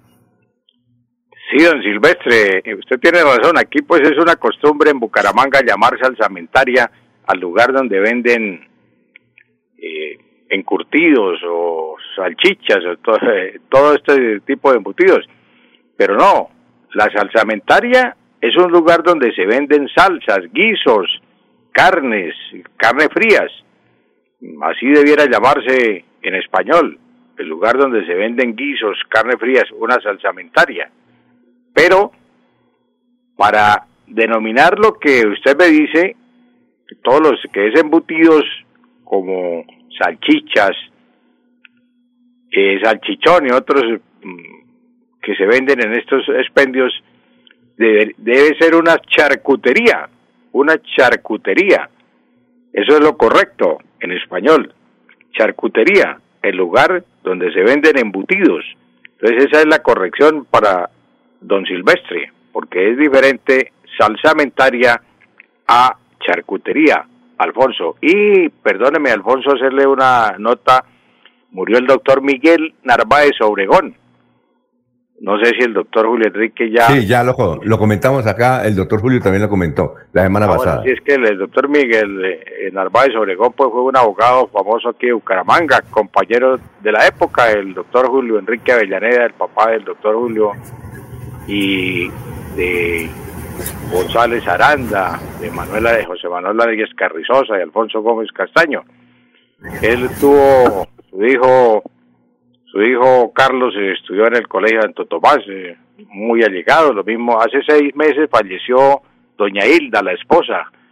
Ellos vivieron en el barrio Los Pinos, Alfonso. Eh, un saludo para la familia Narváez y mi más sentida nota de condolencia. Muy bien. Eh, profesor, muchas gracias, muy amable, ¿no? Gracias a usted, Alfonso, y a todos los oyentes, un feliz día. Sí, la de irnos, Eliezer en Orlando, la de irnos. Bueno, don Alfonso, lo que más compraron los colombianos en el segundo día sin IVA. Aparece la estadística, dice la información que culminó la segunda jornada del 2021 del día sin IVA en Colombia y los registros preliminares dejan un buen sabor a las autoridades y a las agremiaciones comerciales. Las ventas eh, registraron 9.2 billones, muy por encima de los 6 o los 7 billones de todo el día que se tenían proyectados, que fue lo que más se vendió. Prendas de vestir, las ventas crecieron el 58%. Equipos de sonido y de video, ventas crecieron 45%.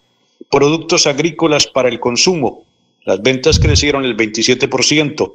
Utensilios de uso doméstico crecieron el 21%. En, ser- en seres domésticos las ventas crecieron el 21%. Pero entonces, Alfonso, lo que más se vendió este día fue el, eh, la indumentaria, los vestidos, la ropa, seguramente preparándose para temporada de fin de año. A estrenar. Eh, Jorge, la de irnos. Don Alfonso, Santander se encuentra a punto de superar los 2.000 casos positivos y activos de COVID-19 en territorio. Ya son 1.820 personas eh, reportadas eh, con el contagio de la jornada anterior. Barranca Bermeja es el municipio con más personas fallecidas. Eh, de acuerdo al reporte presentado el domingo, cinco personas fallecieron en el departamento, cuatro de ellas en el puerto petrolero. La de irnos, doctor Julio. Doctor Julio. Bueno, ha tenido inconveniente el doctor Julio para, para conectarse. A ver, doctor Julio. Ha hecho varias veces el intento. Alfonso. Sí, doctor Julio, la de Con, irnos. mucha dificu- Sí. con muchas dificultades técnicas, Alfonso. Un comentario muy breve a propósito de la renuncia del señor Ceballos a su aspiración presidencial. Es una renuncia que ni quita ni pone al proceso electoral. Realmente era un candidato eh, con el mayor respeto por él, intrascendente electoralmente. Pero sí puede tener una lectura muy interesante, Alfonso. Es la de que, eh, como lo afirman algunos eh, eh, articulistas, Doctor Julio, el presidente vive finalmente doctor Julio se nos fue, el doctor Julio. Oiga, a ver, eh, Laurencio, la de irnos. Alfonso, mañana hablaré de José Alfredo Marín Lozano, crédito de Florida Blanca para recuperar tradición de don Antonio Marín Salazar, que es hijo ilustre de ese municipio y obviamente un Senado que podrá tener mucho futuro en Santander y Colombia. Muy bien, muchas gracias. Son las 7 de la mañana, 25 minutos, doctor Julio. Eh, a ver si, si redondeamos el comentario del doctor Julio. El doctor Ceballos, que fue comisionado de paz. Y trascendente. Alfonso. Sí, cuénteme, doctor, don Elías. Terminó la esperanza, una notica final de los hinchas del Atlético Bucaramanga, ¿no? Sí, sí, nos hizo sufrir mucho. No hay derecho, ¿no? No hay derecho. Y eso que Envigado quedó con nueve hombres, ¿no? Envigado no. Sí. ¿Sí fue Envigado? Sí. Se parece que se le estaban dando todos los marcadores, pero le pasa lo de la selección Colombia. Eh, ni gana el Atlético Bucaramanga, ni gana la selección Colombia, cuando lo único que se necesita es que ellos mismos saquen los resultados. Sí, señor. Bueno, 7.26 ya. Sigan en sintonía mañana a las 5 de la mañana. Gracias. Mucha gente. Mañana voy a saludar. Tengo aquí como 300 personas que, que, nos dicen, que nos sintonizan. Muchas gracias a Victoria que nos ha enviado desde Argentina ya como 10 mensajes. Gracias, Victoria, por escucharnos en Buenos Aires. Bien, eh, 726, sigan en melodía en línea.com y 1080m. Adiós. Últimas noticias los despierta bien informado de lunes a viernes. En todas las áreas de la información regional, un periodista de Últimas Noticias registra la información en Radio Melodía 1080 AM y en melodíaenlínea.com. Director Alfonso Pineda Chaparro.